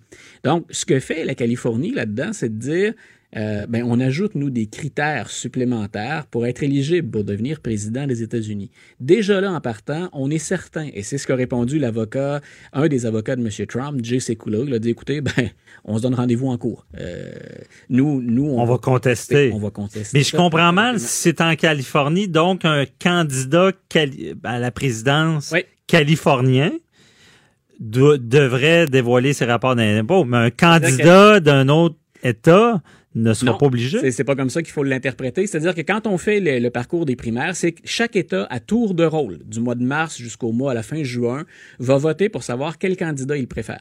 Donc, quand va venir le temps de la Californie de se prononcer, ben, ce qu'on dit, c'est que pour que votre nom soit soumis aux électeurs en Californie, faudra déclarer vos impôts. Pour que vous soyez notre homme, c'est ça. Voilà, sinon, ben, sinon, vous faites, ça vous empêchera pas de gagner, mais vous faites une croix sur les délégués que vous pourriez remporter en Californie. Quand on sait que le nombre de délégués est proportionnel à la population totale d'un État, puis que la Californie, ben, c'est l'État le plus populeux aux États-Unis, c'est gros comme décision. Mais je répète, symbolique. Ça va aller en cours. Parce qu'on va aller en cours. Ben, l'autre, moi, être candidat, ben, je dirais, ben, la Constitution ne me l'oblige pas. Ce, ben, que tu m'obliges, c'est que tu viens me barrer les jambes la avant réponse, le temps, La réponse des avocats du président, elle était très évidente. C'est, écoutez, c'est prescrit dans la Constitution. Là où pensait jouer M. Newsom, probablement également, c'est que aux États-Unis, c'est particulier, on déteste la centralisation depuis le début de l'histoire américaine. Et on a envoyé, même dans l'organisation d'une élection fédérale, on a envoyé beaucoup de pouvoir dans la Cour des États. Mhm. Par exemple, et nos auditeurs vont peut-être se souvenir qu'aux États-Unis, il y aurait théoriquement 50 façons possibles de voter. Au Canada, quand vient le temps d'aller voter, on va le faire bientôt. Donc, euh, quand on va voter, nous, on est dans, dans, une urne, puis on a un crayon, puis un bout de papier, puis on met notre X au bon endroit, puis on fait attention pour pas dépasser. Mais tout le monde vote de la même façon, mhm. de l'Atlantique au Pacifique. Aux États-Unis, il y a un nombre de machines incalculables ou de méthodes différentes pour enregistrer son vote. Donc, est-ce que ça pourrait faire partie de cette décentralisation? Je pense pas. Les règles sont trop précises pour l'élection du président. Mhm. Maintenant, euh, autre chose aussi, M. Trump passera pas en Californie pour les primaires. Donc, ça prendrait un sacré coup, euh, un sacré renversement de situation. M. Trump, il va être le candidat des républicains. Donc, il, lui suffit de se présenter à la convention l'été prochain pour officialiser le fait qu'il va être le candidat républicain. Donc, dans les faits, ça ne s'appliquera pas. Pour moi, c'est un coup d'épée dans l'eau. L'avantage, symboliquement, on garde le nom de M. Trump dans l'actualité pour de mauvaises raisons. On rappelle cette idée-là. On veut comme lancer une idée, dire on devrait on, devrait mettre ça de l'avant qu'un candidat, peu importe, voilà. soit euh, doive Moi, je, euh, dévoiler je doute, je doute de l'efficacité, un, de la méthode, puis deux, c'est voué à l'échec en partant. C'est condamné, c'est mort au berceau. Ben c'est ça. Puis, puis après ça, dans le fond, quand on voit, si on voyait les revenus de Trump, on, y on y découvre ses actifs, on y découvre ses ramifications internationales. C'est comme ça qu'on. Ben, là, c'est et ça, c'est toujours devant un tribunal. Hein. On l'oublie tout le temps parce qu'on se dit ah finalement l'affaire Mueller, ça n'a pas encore débouché, puis on n'a pas entamé de procédure de destitution. Il y a toujours une cour du district sud de New York qui enquête sur Donald Trump et sur ses affaires personnelles. Et rappelez-vous que son ancien avocat Michael Cohen, avant lui-même d'aller en prison, d'être condamné, a dit euh, J'ai parlé dans ce dossier-là et je suis au courant des états financiers de Donald Trump. M. Trump, il est, et il reste à savoir si c'est condamnable, il a trempé dans toutes sortes d'affaires louches pendant toute sa carrière. Mhm. Ça peut le rattraper, je peux pas m'avancer, on verra. Mais on enquête toujours là-dessus. Et c'est une des raisons pour lesquelles les fameux rapports d'impôts, M. Trump ne les produit pas. C'est ça. On enquête, mais une fois qu'on a enquêté, une fois qu'on a trouvé des choses qui seraient préjudiciables, là, on revient toujours au débat. Peut-on accuser un président oui, et c'est pour ça que ça risque d'être la, vie de M. Trump et sa carrière. Ça va être aussi intéressant une fois que pour ceux qui aiment le, croustillant, ça va être aussi intéressant une fois qu'il va avoir cédé son siège, que ce soit dans un an et demi ou dans cinq ans et demi, six ans. Donc, M. Trump va retourner à la vie civile à un moment donné. Mm-hmm. Donc, il y a d'autres dossiers qui l'attendent à ce moment-là. On n'a pas fini d'en entendre parler. Ouais, mais j'imagine. L'épée de Damoclès sur Trump, mais il s'en tire bien avec euh, son, son, surnom que je lui donne toujours. Trump le canard, ça il glisse comme sur le dos d'un canard. Ah, Donald Duck en anglais, aux États-Unis, ça peut faire un malheur aussi. C'est bon. On va chercher euh, la marque de commerce, les droits d'auteur. Euh, après ça, est-ce que je vais peut-être te mettre dans, une zone, mais j'ai trop de questions. Ouais, c'est ça. Peut-être que je vais le regretter. T'es aucunement préparé à ça. Je veux savoir, bon, hier, c'était le débat là, des démocrates. Puis euh, là, le- le- où c'était diffusé semblait, semblait être total pro euh, euh, Bernie Sand- Sanders. Et Elizabeth Warren dans la première soirée. C'était. Mais, Oui. ouais, mais dans le fond, ma question, puis là, je pense à CNN qui est contre Trump, à Fox qui l'adore, je pense, c'est Ben, ça? la je- relation s'est refroidie. Ah, ça refroidit, en tout cas Trump- avant. Trump a attaqué Ouais. Fox. Comment ça, les Américains acceptent ça, que les, les- les médias de nouvelles soient teintés comme ça? Puis, je veux dire, ici, ça passerait jamais un média qui, qui, qui serait trop pro. euh, Ben, c'est-à-dire qu'ici- on, ici, est neutre. hein. Ici, ben, c'est-à-dire qu'ici, on va avoir parfois une position éditoriale, Ouais. mais on va laisser au sein d'un même média, d'un même journal, par exemple, on va laisser une variété d'opinions s'exprimer. Mhm. C'est très rare qu'on peut dire un journal ne laisse la parole ici qu'à un certain nombre ou un certain type ou une certaine position Ouais. en, en termes d'individus. Aux États-Unis, c'est la, la tradition, j'ai envie de te dire, qui a fait ça, puis la polarisation qui est en place depuis au moins le début des années 90. Et là, je nous ramène au début de l'ère Clinton. Mhm. Euh, les républicains ont été très forts là-dessus. Quand on lance Fox News, c'est carrément, c'est- drôlement intéressant à étudier, c'est carrément un organe de propagande qu'on met en place. C'est le Parti républicain qui se donne un média. Si vous retournez dans les statuts de Fox News à l'origine, c'est jamais formulé comme ça, mais c'était la logique derrière la mise sur pied de Fox News. C'est prenons nos idées puis mettons-les de l'avant dans un réseau, dans, dans un réseau qui va devenir très large, immensément riche et en passant le plus écouté aux États-Unis. Ah ouais. C'est certain qu'il y a un certain nombre de médias qui sont plus progressistes. Mais dans ces médias-là, je dis toujours la différence. Si vous cherchez à établir, Fox News ne s'en cache pas. Dans ceux qui font de l'opinion au sein de Fox News, on est pro-président, on fait campagne avec lui, on n'hésite pas à monter sur scène à ses côtés. Mhm. Quand vous regardez du côté de CNN, de MSNBC, ce sont peut-être les deux plus progressistes à l'intérieur de ça, mais même eux, chez les progressistes, ont leur préféré. Mais si vous faites le tour de CNN et si vous faites le tour de MSNBC, il y a quand même des services de nouvelles dans lesquels vous pouvez trouver quelque chose de, de- de fiable, quelque chose de, De neutre, solide. de la nouvelle. Ben, ce qu'on appelle le fact-checking, la Ouais. vérification de faits, vous pouvez faire confiance à ces médias-là, ce qui n'est pas toujours le cas de Fox. Puis on a de, de grands médias reconnus internationalement, comme le New York Times, le Washington Post, ou si vous les lisez bien, euh, des positions éditoriales qui vont à l'encontre de Donald Trump depuis le début de sa présidence, mais bien souvent aussi des points de vue plus variés. Le Washington Post invite régulièrement des gens à venir faire des, des, euh, des éditoriaux, à venir prendre position, puis c'est pas toujours contre Donald Trump. Puis soyons francs, pour un journaliste qui vérifie des faits, pour un journaliste de carrière, sincèrement, François David, et je le dis aussi comme analyste, défendre Donald Trump ou le présenter objectivement, ça devient de plus en plus difficile. Mhm. Donc, on tente d'aller chercher les tendances derrière. Mais ce qu'il dit, lui, officiellement, sa façon d'agir, la plupart du temps, c'est à peu près indéfendable. Donc, on essaie de voir quelles sont les politiques qu'il utilise avant, ben, avant de démarrer le cirque. Mais on peut pas dire de Donald Trump, quand il intervient sur la question raciale ou quand il intervient sur l'immigration, qu'il dit la vérité ou que ses propos sont toujours bien réfléchis Mhm. ou songés, comme on dit. Donc, Non. dans ce salon, on essaie de se rabattre un peu derrière cet écran-là de fumée dont M. Trump se sert pour nous étourdir, puis pour occuper tout l'espace médiatique. Puis on essaie de se concentrer sur les idées. Mais ça devient très, très difficile quand on fait de la vérification de faits de dire suivez M. Trump aveuglément. On le fait jamais avec Mhm. les démocrates non plus. Mais hier, moi, une des choses qui m'a intéressé beaucoup dans le débat, c'est fou la préparation et la qualité des individus qui étaient sur la scène hier. Peut-être qu'on votera pas pour eux, peut-être que certains vont être disparus dans quelques semaines parce qu'ils n'auront pas suffisamment levé dans les Mhm. sondages. Mais on pouvait faire hier du fact-checking ou de la vérification de faits et se dire Wow, chapeau, c'est une sacrée préparation pour la quasi-totalité des gens qui étaient sur la scène hier. OK. Ah, mais c'est c'est vraiment intéressant, mais je suis, je suis tellement surpris de, de voir des médias teintés comme ça. Je pense, je pense vraiment pas que ça, ça On, on- passerait. on ici. hésite, on hésite moins à embarquer. sais, dans- des fois, je comprends un peu euh, Trump qui dit fake news. Je veux dire, s'il y a un canal qui est contre lui, là. Oui, ben, c'est-à-dire que quand- il dit fake news, là où il ment, c'est que, par exemple, CNN, ce qu'ils vont faire, CNN offre pas d'informations mensongères. Mais on va traiter un angle des, des- des opérations de Donald Trump qui est défavorable tout le temps. Mais là où M. Trump peut pas dire fake news, c'est que ce qu'on dit est vrai. Mais est-ce qu'on doit le couvrir 24 heures sur 24? Ouais. Et est-ce qu'on doit s'acharner sur Je connais ça, cette petite phrase-là. Ah, c'est ce que je dis, c'est vrai, mais c'est tellement dans, dans, dans, un angle d'extrême Ben que voilà.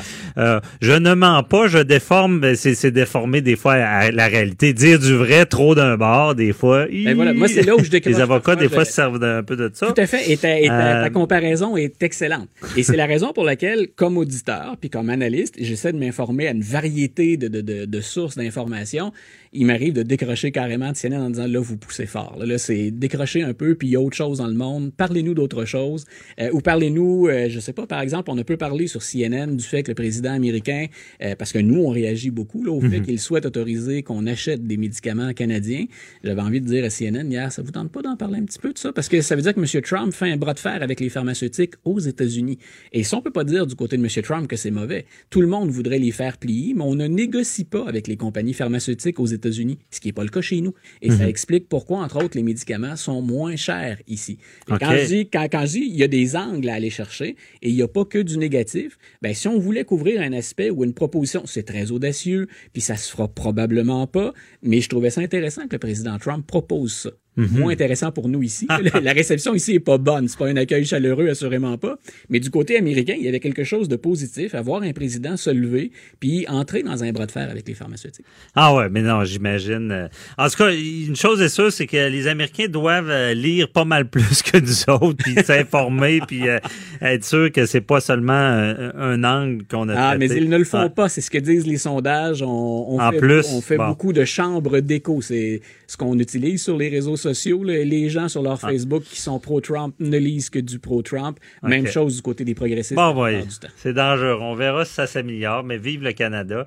Euh, pour ce qui est de l'information. Euh, hey, rapidement, euh, Trump a une victoire pour les devant le tribunal pour son mur. là. Victoire temporaire, ça aussi. Quand on dit, on traite souvent l'information grossièrement, puis les nouvelles vont vite.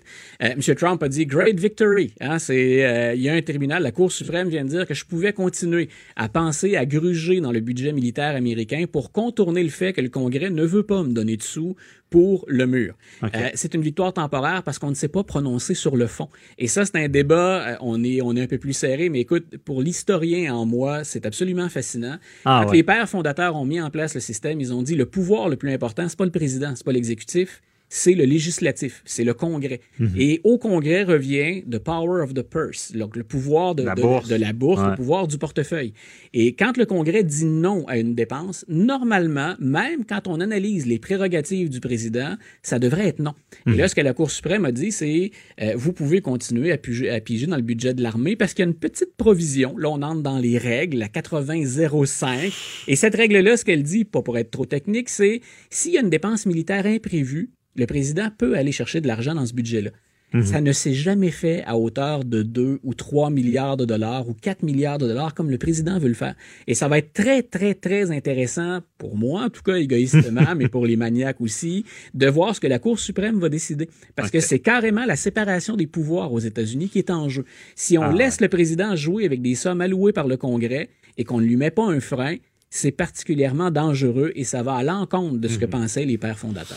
OK. Euh, intéressant. Oui, pour toi, mais pour nous, parce que tu vulgarises bien ça, on suivra avec attention. Merci beaucoup, Luc La Liberté. Un grand plaisir, Spécialiste en politique. On se reparle la semaine prochaine. Bye bye. Bye bye. Avo- Avocat à la barre. Avec François-David Bernier. Des avocats qui jugent l'actualité tous les matins. Je suis avec Maître Jean-Paul Boilly pour les questions, vos questions, les questions du public. Et ben, bonjour, rebonjour, Maître Boilly. Oui, allô? Vous êtes là? Toujours, toujours. Euh, et avec euh, Joanie Henry euh, à la mise en onde. Bonjour, Bonjour. Joanie. Bon, euh, c'est quoi la première question? La première question, c'est Benoît de Berthierville. Euh, il y a une question concernant les stationnements. Lui, il a un cyclomoteur et il trouve ça difficile euh, de comprendre toute la réglementation, surtout quand il est dans les centres-villes.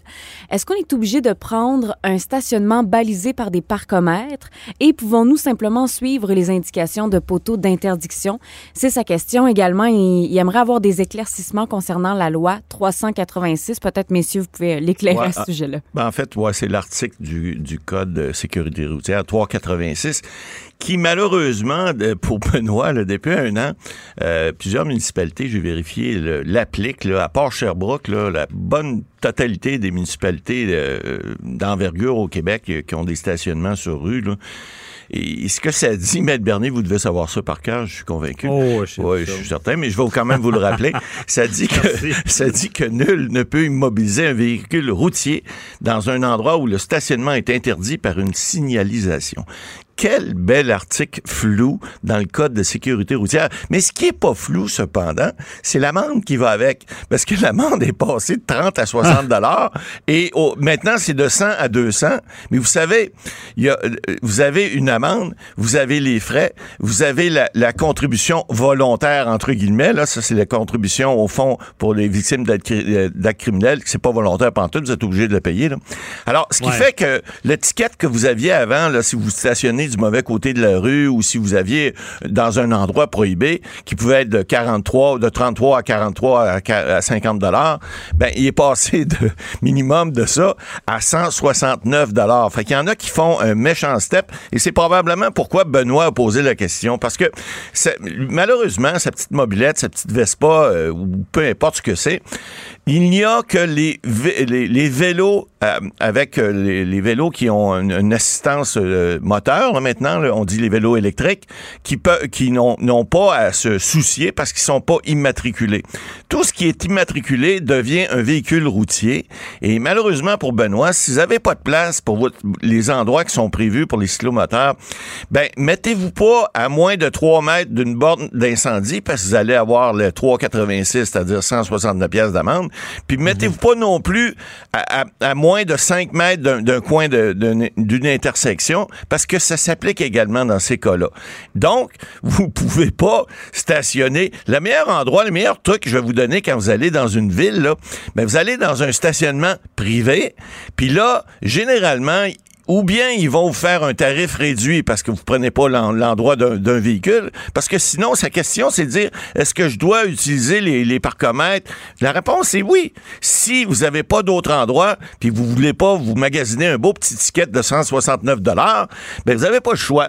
Moi, je vous suggère fortement d'aller dans un stationnement privé. Vous allez voir le gardien. Vous lui dites, bon, écoute, euh, moi, j'en ai pour euh, tant de temps, et puis je prends juste l'espace de, de- un quart de voiture. Donc, vous vous arrangez avec. Parce que sinon, là, vous allez devoir payer plein, tarif sur rue, puis ça, vous en sortirez pas. Mais Maître Boily, euh, la question qui n'est pas juridique, est-ce que vous pensez que les, les, les poseux de tickets, si on les appelle comme ça... Les colleux de stickers? Bon, ouais.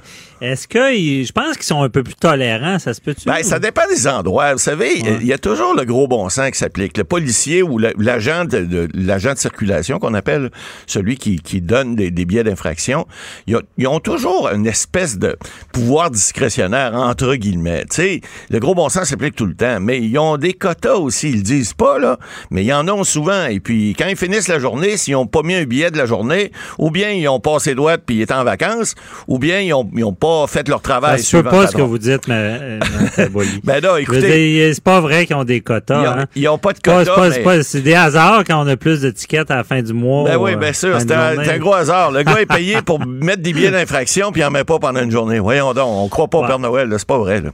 Comme vous dites si bien, si on donne de l'ouvrage ou un pouvoir à quelqu'un, il, l'exerce. Il l'exerce, sinon il le OK. perd. C'est bon. Euh, et euh, on n'est pas rendu comme l'Europe, si je comprends bien. En Europe, ils se parquent partout. Là, Ah, ils se mettent trou, trottoirs, ils se mettent partout. Bon, on n'est pas là parce qu'on est moins dans le volume aussi sur les, mobi- Exact. les scooters, les motocyclettes. Mais en tout cas, ça donne une bonne idée. Merci, Maître Boily. Euh, Joanie, prochaine question?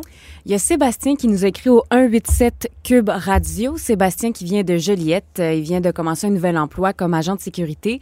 Son patron aime pas qu'il soit sur Facebook pendant les heures de travail. Bon, lui il trouve ça un peu ridicule parce qu'il dit que sa job, euh, son travail est très très tranquille, euh, que la plupart du temps il fait juste surveiller le hall d'entrée. Il y a pratiquement personne parce qu'il commence à 23 heures. Euh, il est là jusqu'à 7 heures du matin. Est-ce qu'il y a quelque chose, est-ce que la loi dit quelque chose à ce sujet-là? Ben oui, pauvre. Mal, Facebook. Ma- malheureusement, c'est parce que tu es payé, Sébastien, pour justement faire de la surveillance. Alors, qui dit surveillance dit ouvre-toi les yeux, regarde ce qui se passe. Il se passe rien. C'est malheureux, mais on a des militaires souvent qui c'est comme ça. hein. Ils s'en vont en mission, il se passe rien, il se passe rien, il se passe rien. C'est un peu comme l'annonce qu'on a à Cube, là. Ben, à un moment donné, coupe, coupe, coupe, coupe la main. Coupe, coupe, coupe, coupe la main. Alors, si tu, tu, gardes pas attention, ton travail, c'est ça. Ils sont, d'ailleurs, les agents de sécurité, ils ont un, comité paritaire, là, qui euh, prévoit des normes minimales pour les, les embauches, etc. Donc, ils sont, je pense qu'ils sont payés ben, pas, pas grassement, mais ils sont bien payés pour faire leur travail, mais il faut qu'ils le fassent. Et malheureusement, lorsque tu travailles de 11 heures à 7 heures le matin, c'est sûr que ça peut être endormant, ça peut être tentant. Mais tu peux pas aller sur Facebook parce que tu peux pas d'abord, un, utiliser le, le matériel si tu as un ordinateur ou un écran devant toi euh, pour faire tes, tes- tes- des choses personnelles. Ça, c'est clair. C'est le devoir de loyauté envers l'employeur. Donc, ça, tu dois respecter ça nécessairement. Et si ton employeur, en plus, te dit tu peux pas aller sur Facebook, si tu avais dit tu peux y aller, ben, Là, je t'aurais dit, tu as l'autorisation de ton employeur. Go, mon, mon, mon, mon chum, vas-y, fais-le. Mais en plus, qu'ils t'ont dit de ne pas le faire, alors ça pourrait être un motif pour euh, avoir une mesure disciplinaire si jamais tu y retournes puis tu te fais prendre. Donc, euh, la première des choses, j'ai toujours dit, euh, dans la vie, tu as le droit de tout faire, sauf de te faire prendre. La meilleure façon de pas te faire prendre, ben, c'est de pas le faire. Alors, si tu veux pas te faire prendre, puis si tu veux garder ton travail, puis si, si tu l'aimes, ton travail, je comprends que ça peut être long des fois quand tu vois une personne passer à l'heure. C'est pas, c'est pas évident, surtout dans des édifices, des fois, publics, où il y a pas personne la nuit qui va travailler. Ben, il faut que tu respectes ton employeur. Si ton employeur te dit, tu n'utilises pas euh, l'ordinateur ou encore même, des fois, on a les téléphones intelligents. Alors, c'est tellement facile d'aller sur Facebook puis de dire, bon, ben là, je vais vérifier ce qui se passe un peu. Ça va passer 15 prochaines minutes. Mais non, si, surtout si ton employeur te dit de pas le faire, alors je te conseille fortement de pas le faire parce que la loi t'oblige à, à une loyauté envers ton employeur. Puis si tu le fais pas, ben tu vas te faire taper ses doigts. Mais s'il est en train de lire des règlements de son travail ou de Ah, ben s'améliorer euh, pour- être euh, un meilleur euh, agent, Ouais, ben ça, c'est. même place. Je vous dirais, Maître Bernier, vous êtes un excellent plaideur. Alors, des fois, on peut, des fois, de- de- de- tordre un peu la situation en disant, je suis allé sur Facebook pour voir les règlements de mon employeur. Ouais. Contre l'un autre, Ok. celle-là, mais ça pourrait peut-être passer. Un juge, des fois, il y en a qui dorment, puis ça arrive, ça passe, mais c'est plus rare. Mais Facebook, c'est sûr qu'au travail, des fois, c'est un peu un fléau euh, parce que, bon, en tout cas, on, on pourra en parler longuement après une autre fois. Là, on comprend bien, c'est un agent. Son devoir, son travail, c'est de surveiller. C'est la il faut surveillance. pas être distrait, même. C'est, c'est, tu sais, c'est quand même un travail difficile, oui, des fois, parce qu'il faut rester attentif, même s'il se passe rien. Ouais, faut bien expliqué. merci beaucoup, euh, Matt Boily. C'est tout le temps qu'on avait pour les questions aujourd'hui. Puis, euh, merci. Puis, euh, on se repart euh, mardi prochain pour euh, votre chronique et les questions. Euh, fait que bon, week- bon week-end à vous si ça Ben, commence. pareillement. Bon week-end à tous. Merci, bye bye. Euh, restez là, on parle avec euh, Véronique Racine euh, de showbiz et de droit, les, les ceux qui sont dans le trouble, les vedettes qui sont dans le trouble devant les tribunaux. À tout de suite. De 9 à 11, vous écoutez Avocat à la barre. Je suis avec Véronique Racine. Euh, bonjour, Véronique. Bonjour. Euh, donc, aujourd'hui, on est dans le showbiz, mais on est dans le droit aussi. Euh, Il y a des artistes, qui- des gens du show- showbiz qui sont devant les tribunaux en ce moment. Et tu as fait un petit peu une revue de ce qui se passe dans leur dossier. Oui, en effet, parce qu'au cours des dernières années, bon, il y a plusieurs artistes qui ont subi des procès, qui sont allés en cours. Et étant donné qu'on est dans une émission de droit, Oui. à la barre, tu m'as euh, lancé le défi d'ajouter une touche judiciaire aux arts et spectacles. Je vais Mhm. t'avouer que tu me sors un peu de mon confort, mais ça risque de bien aller. Je vais m'appuyer sur toi et tes ouais, on connaissances. travaille d'équipe. Oui. On va débuter avec Éric Salvaille, euh, qui est ressorti dans l'actualité hier. Euh, en fait, c'est une vidéo qui a été publiée euh, un peu partout sur les réseaux sociaux parce qu'on le voit en train de chanter au karaoké. Ah là, ouais. Ça a causé plusieurs malaises étant donné là, qu'il est, il est accusé d'agression sexuelle, de harcèlement criminel et de séquestration à l'endroit de Donald Duguay. On le sait, là, c'est des événements qui se seraient produits en 93 et son enquête préliminaire va débuter très bientôt. C'est dans deux mois là, à peine, soit du 30 septembre au 2 octobre. OK, l'enquête préliminaire débutera pour lui. Euh, et là, cette vidéo-là choquait les gens parce qu'il il était au karaoké. C'est Ben, c'est à peu près les seules nouvelles qu'on en a eues depuis. Là. Euh, ben, c'est parce que là, ben oui, euh, oui et non. Là, on l'avait vu aussi lors d'un spectacle de Lara Fabian au théâtre Saint-Denis. Puis là, l'animateur déchu avait pris plusieurs photos avec le public. Ça, c'est les deux sorties publiques là, qui ont été médiatisées. Euh, Parce que là, on sait que le malaise vient du fait qu'il est accusé d'agression sexuelle. Euh, il a été arrêté le 15 janvier 2019. Euh, c'est à la suite d'une plainte de Donald Duguay. On le sait qu'habituellement, le nom des victimes euh, d'agressions sexuelles sont pas dévoilés. Ouais. Mais Donald Duguay, il a demandé, lui, l'autorisation au tribunal de pouvoir parler. Il est allé, entre autres, en entrevue du côté de Tout le monde en parle. Mhm. Puis, par la suite, là, évidemment, Éric Salvaille avait dit qu'il se retirait, lui, du monde, euh, du monde public. là. Il Ouais, ben, une pause ça. professionnelle. Parce qu'il a, il a fait un, Duguay a fait entrevue aussi avec Jean-François Guérin, je me, rappelle bien à TVA. Et oui, euh, des fois c'est la volonté des gens qui euh, qui ont subi, qui, auraient subi, parce qu'il faut comprendre qu'il est accusé. Ça veut pas dire que tout ça est avéré encore, euh, et que des fois c'est un peu un bombe des victimes de pouvoir parler en public. On l'a vu aussi, Véronique, dans, le cas de de l'entraîneur, l'ancien entraîneur de ski Bertrand Charret, où est-ce a trois de ses victimes. Lui, lui, par contre, est reconnu coupable. avait eu 12 ans d'emprisonnement. Trois de ses victimes qui avaient demandé cette levée de l'ordonnance pour pouvoir parler en public. Euh, et euh, des fois, c'est du bon.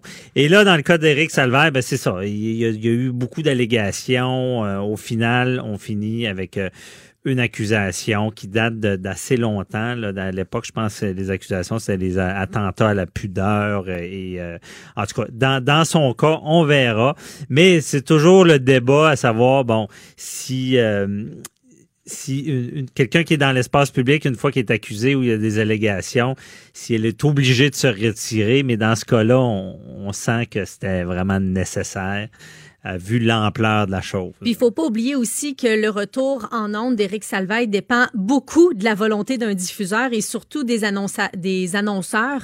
Euh, Est-ce Mhm. que les gens prendraient le risque de s'associer à lui? Ben, de nos jours, non, c'est ça. Mais moi, le, le- la petite voix, le juriste en moi, c'est- je pardonne rien. Puis si c'est arrivé, euh, je suis pro-victime. Mais quand même, j'en profite pour dire que des fois, faut, faut être prudent. Là, l'ampleur est tellement grande. Souvent, on se dit, ben, c'est sûr qu'il l'a fait parce qu'il y a tellement de gens qui disent de quoi.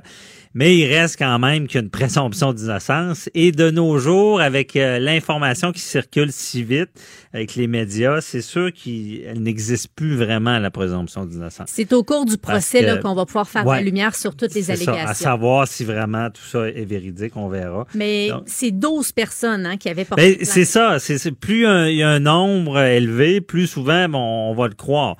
Mais les, victimes doivent dénoncer. Mais moi, j'ai malheureusement vu aussi dans ma vie des plaintes vengeresses. Euh, ça existe, faut pas l'oublier. Je dis pas que c'est le cas dans ce dossier-là, euh, mais c'est certain que lorsqu'il y a un marée de plaintes, euh, une marée de plaintes, ben c'est- ça nous fait croire que c'est arrivé. Ben, Eric verra. ça a débuté euh, en 2017. Hein. Je ne sais Mhm. pas si tu te rappelles, il y avait eu plusieurs allégations d'inconduite sexuelle à son endroit. Mhm. C'est 11 personnes, donc des hommes, des femmes, qui avaient raconté avoir subi des inconduites de la part de l'animateur euh, ou encore d'en avoir été témoin. Mais là, Mhm. parmi les 12 plaintes, c'est celle de Donald Duguay qui a été, euh, qui a été Ben, retenu. Puis ça, je l'explique, s'il y a une différence. hein. Quelqu'un peut avoir des comportements euh, moralement déplacés ou même quelqu'un peut euh, euh, être sanctionné pour, par exemple, du harcèlement au travail. Bon, de, donc du harcèlement qu'on appelle psychologique, harcèlement sexuel qui est inclus dans ça au travail,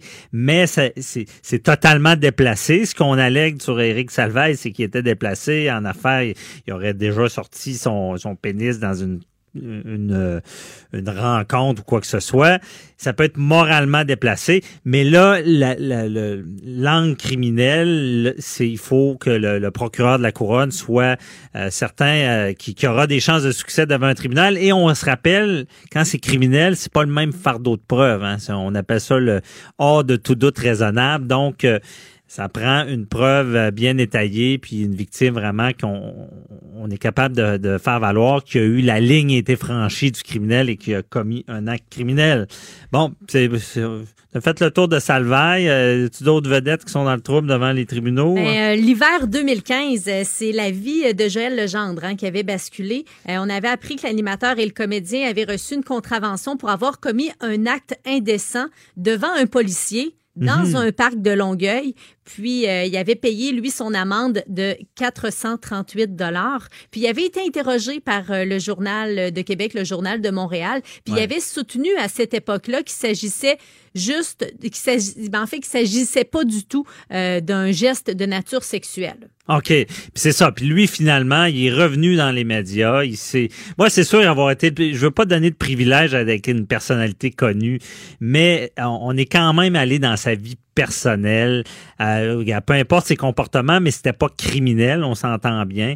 Et il y a eu une contravention. Moi, c'est sûr qu'avoir été le policier, je veux pas favoriser personne, mais des fois...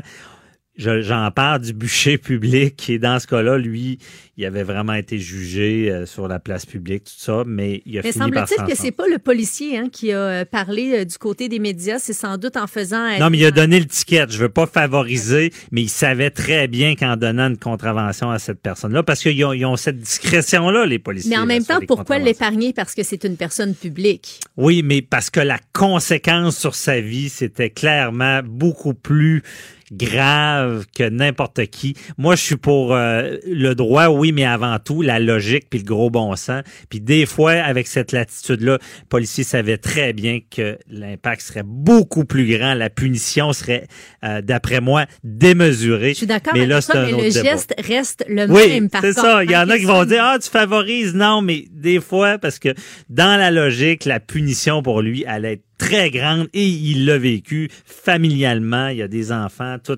Moi, désolé, j'ai- j'aurais été pour qu'il n'ait pas le ticket puis ça sorte pas, c'est sa vie privée puis qu'il n'avait pas commis d'acte criminel puis ça n'aurait pas dû euh, faire le tour. Mais heureusement, je suis content, il s'est relevé et on peut voir qu'il y a encore euh, une sorte de présomption d'innocence.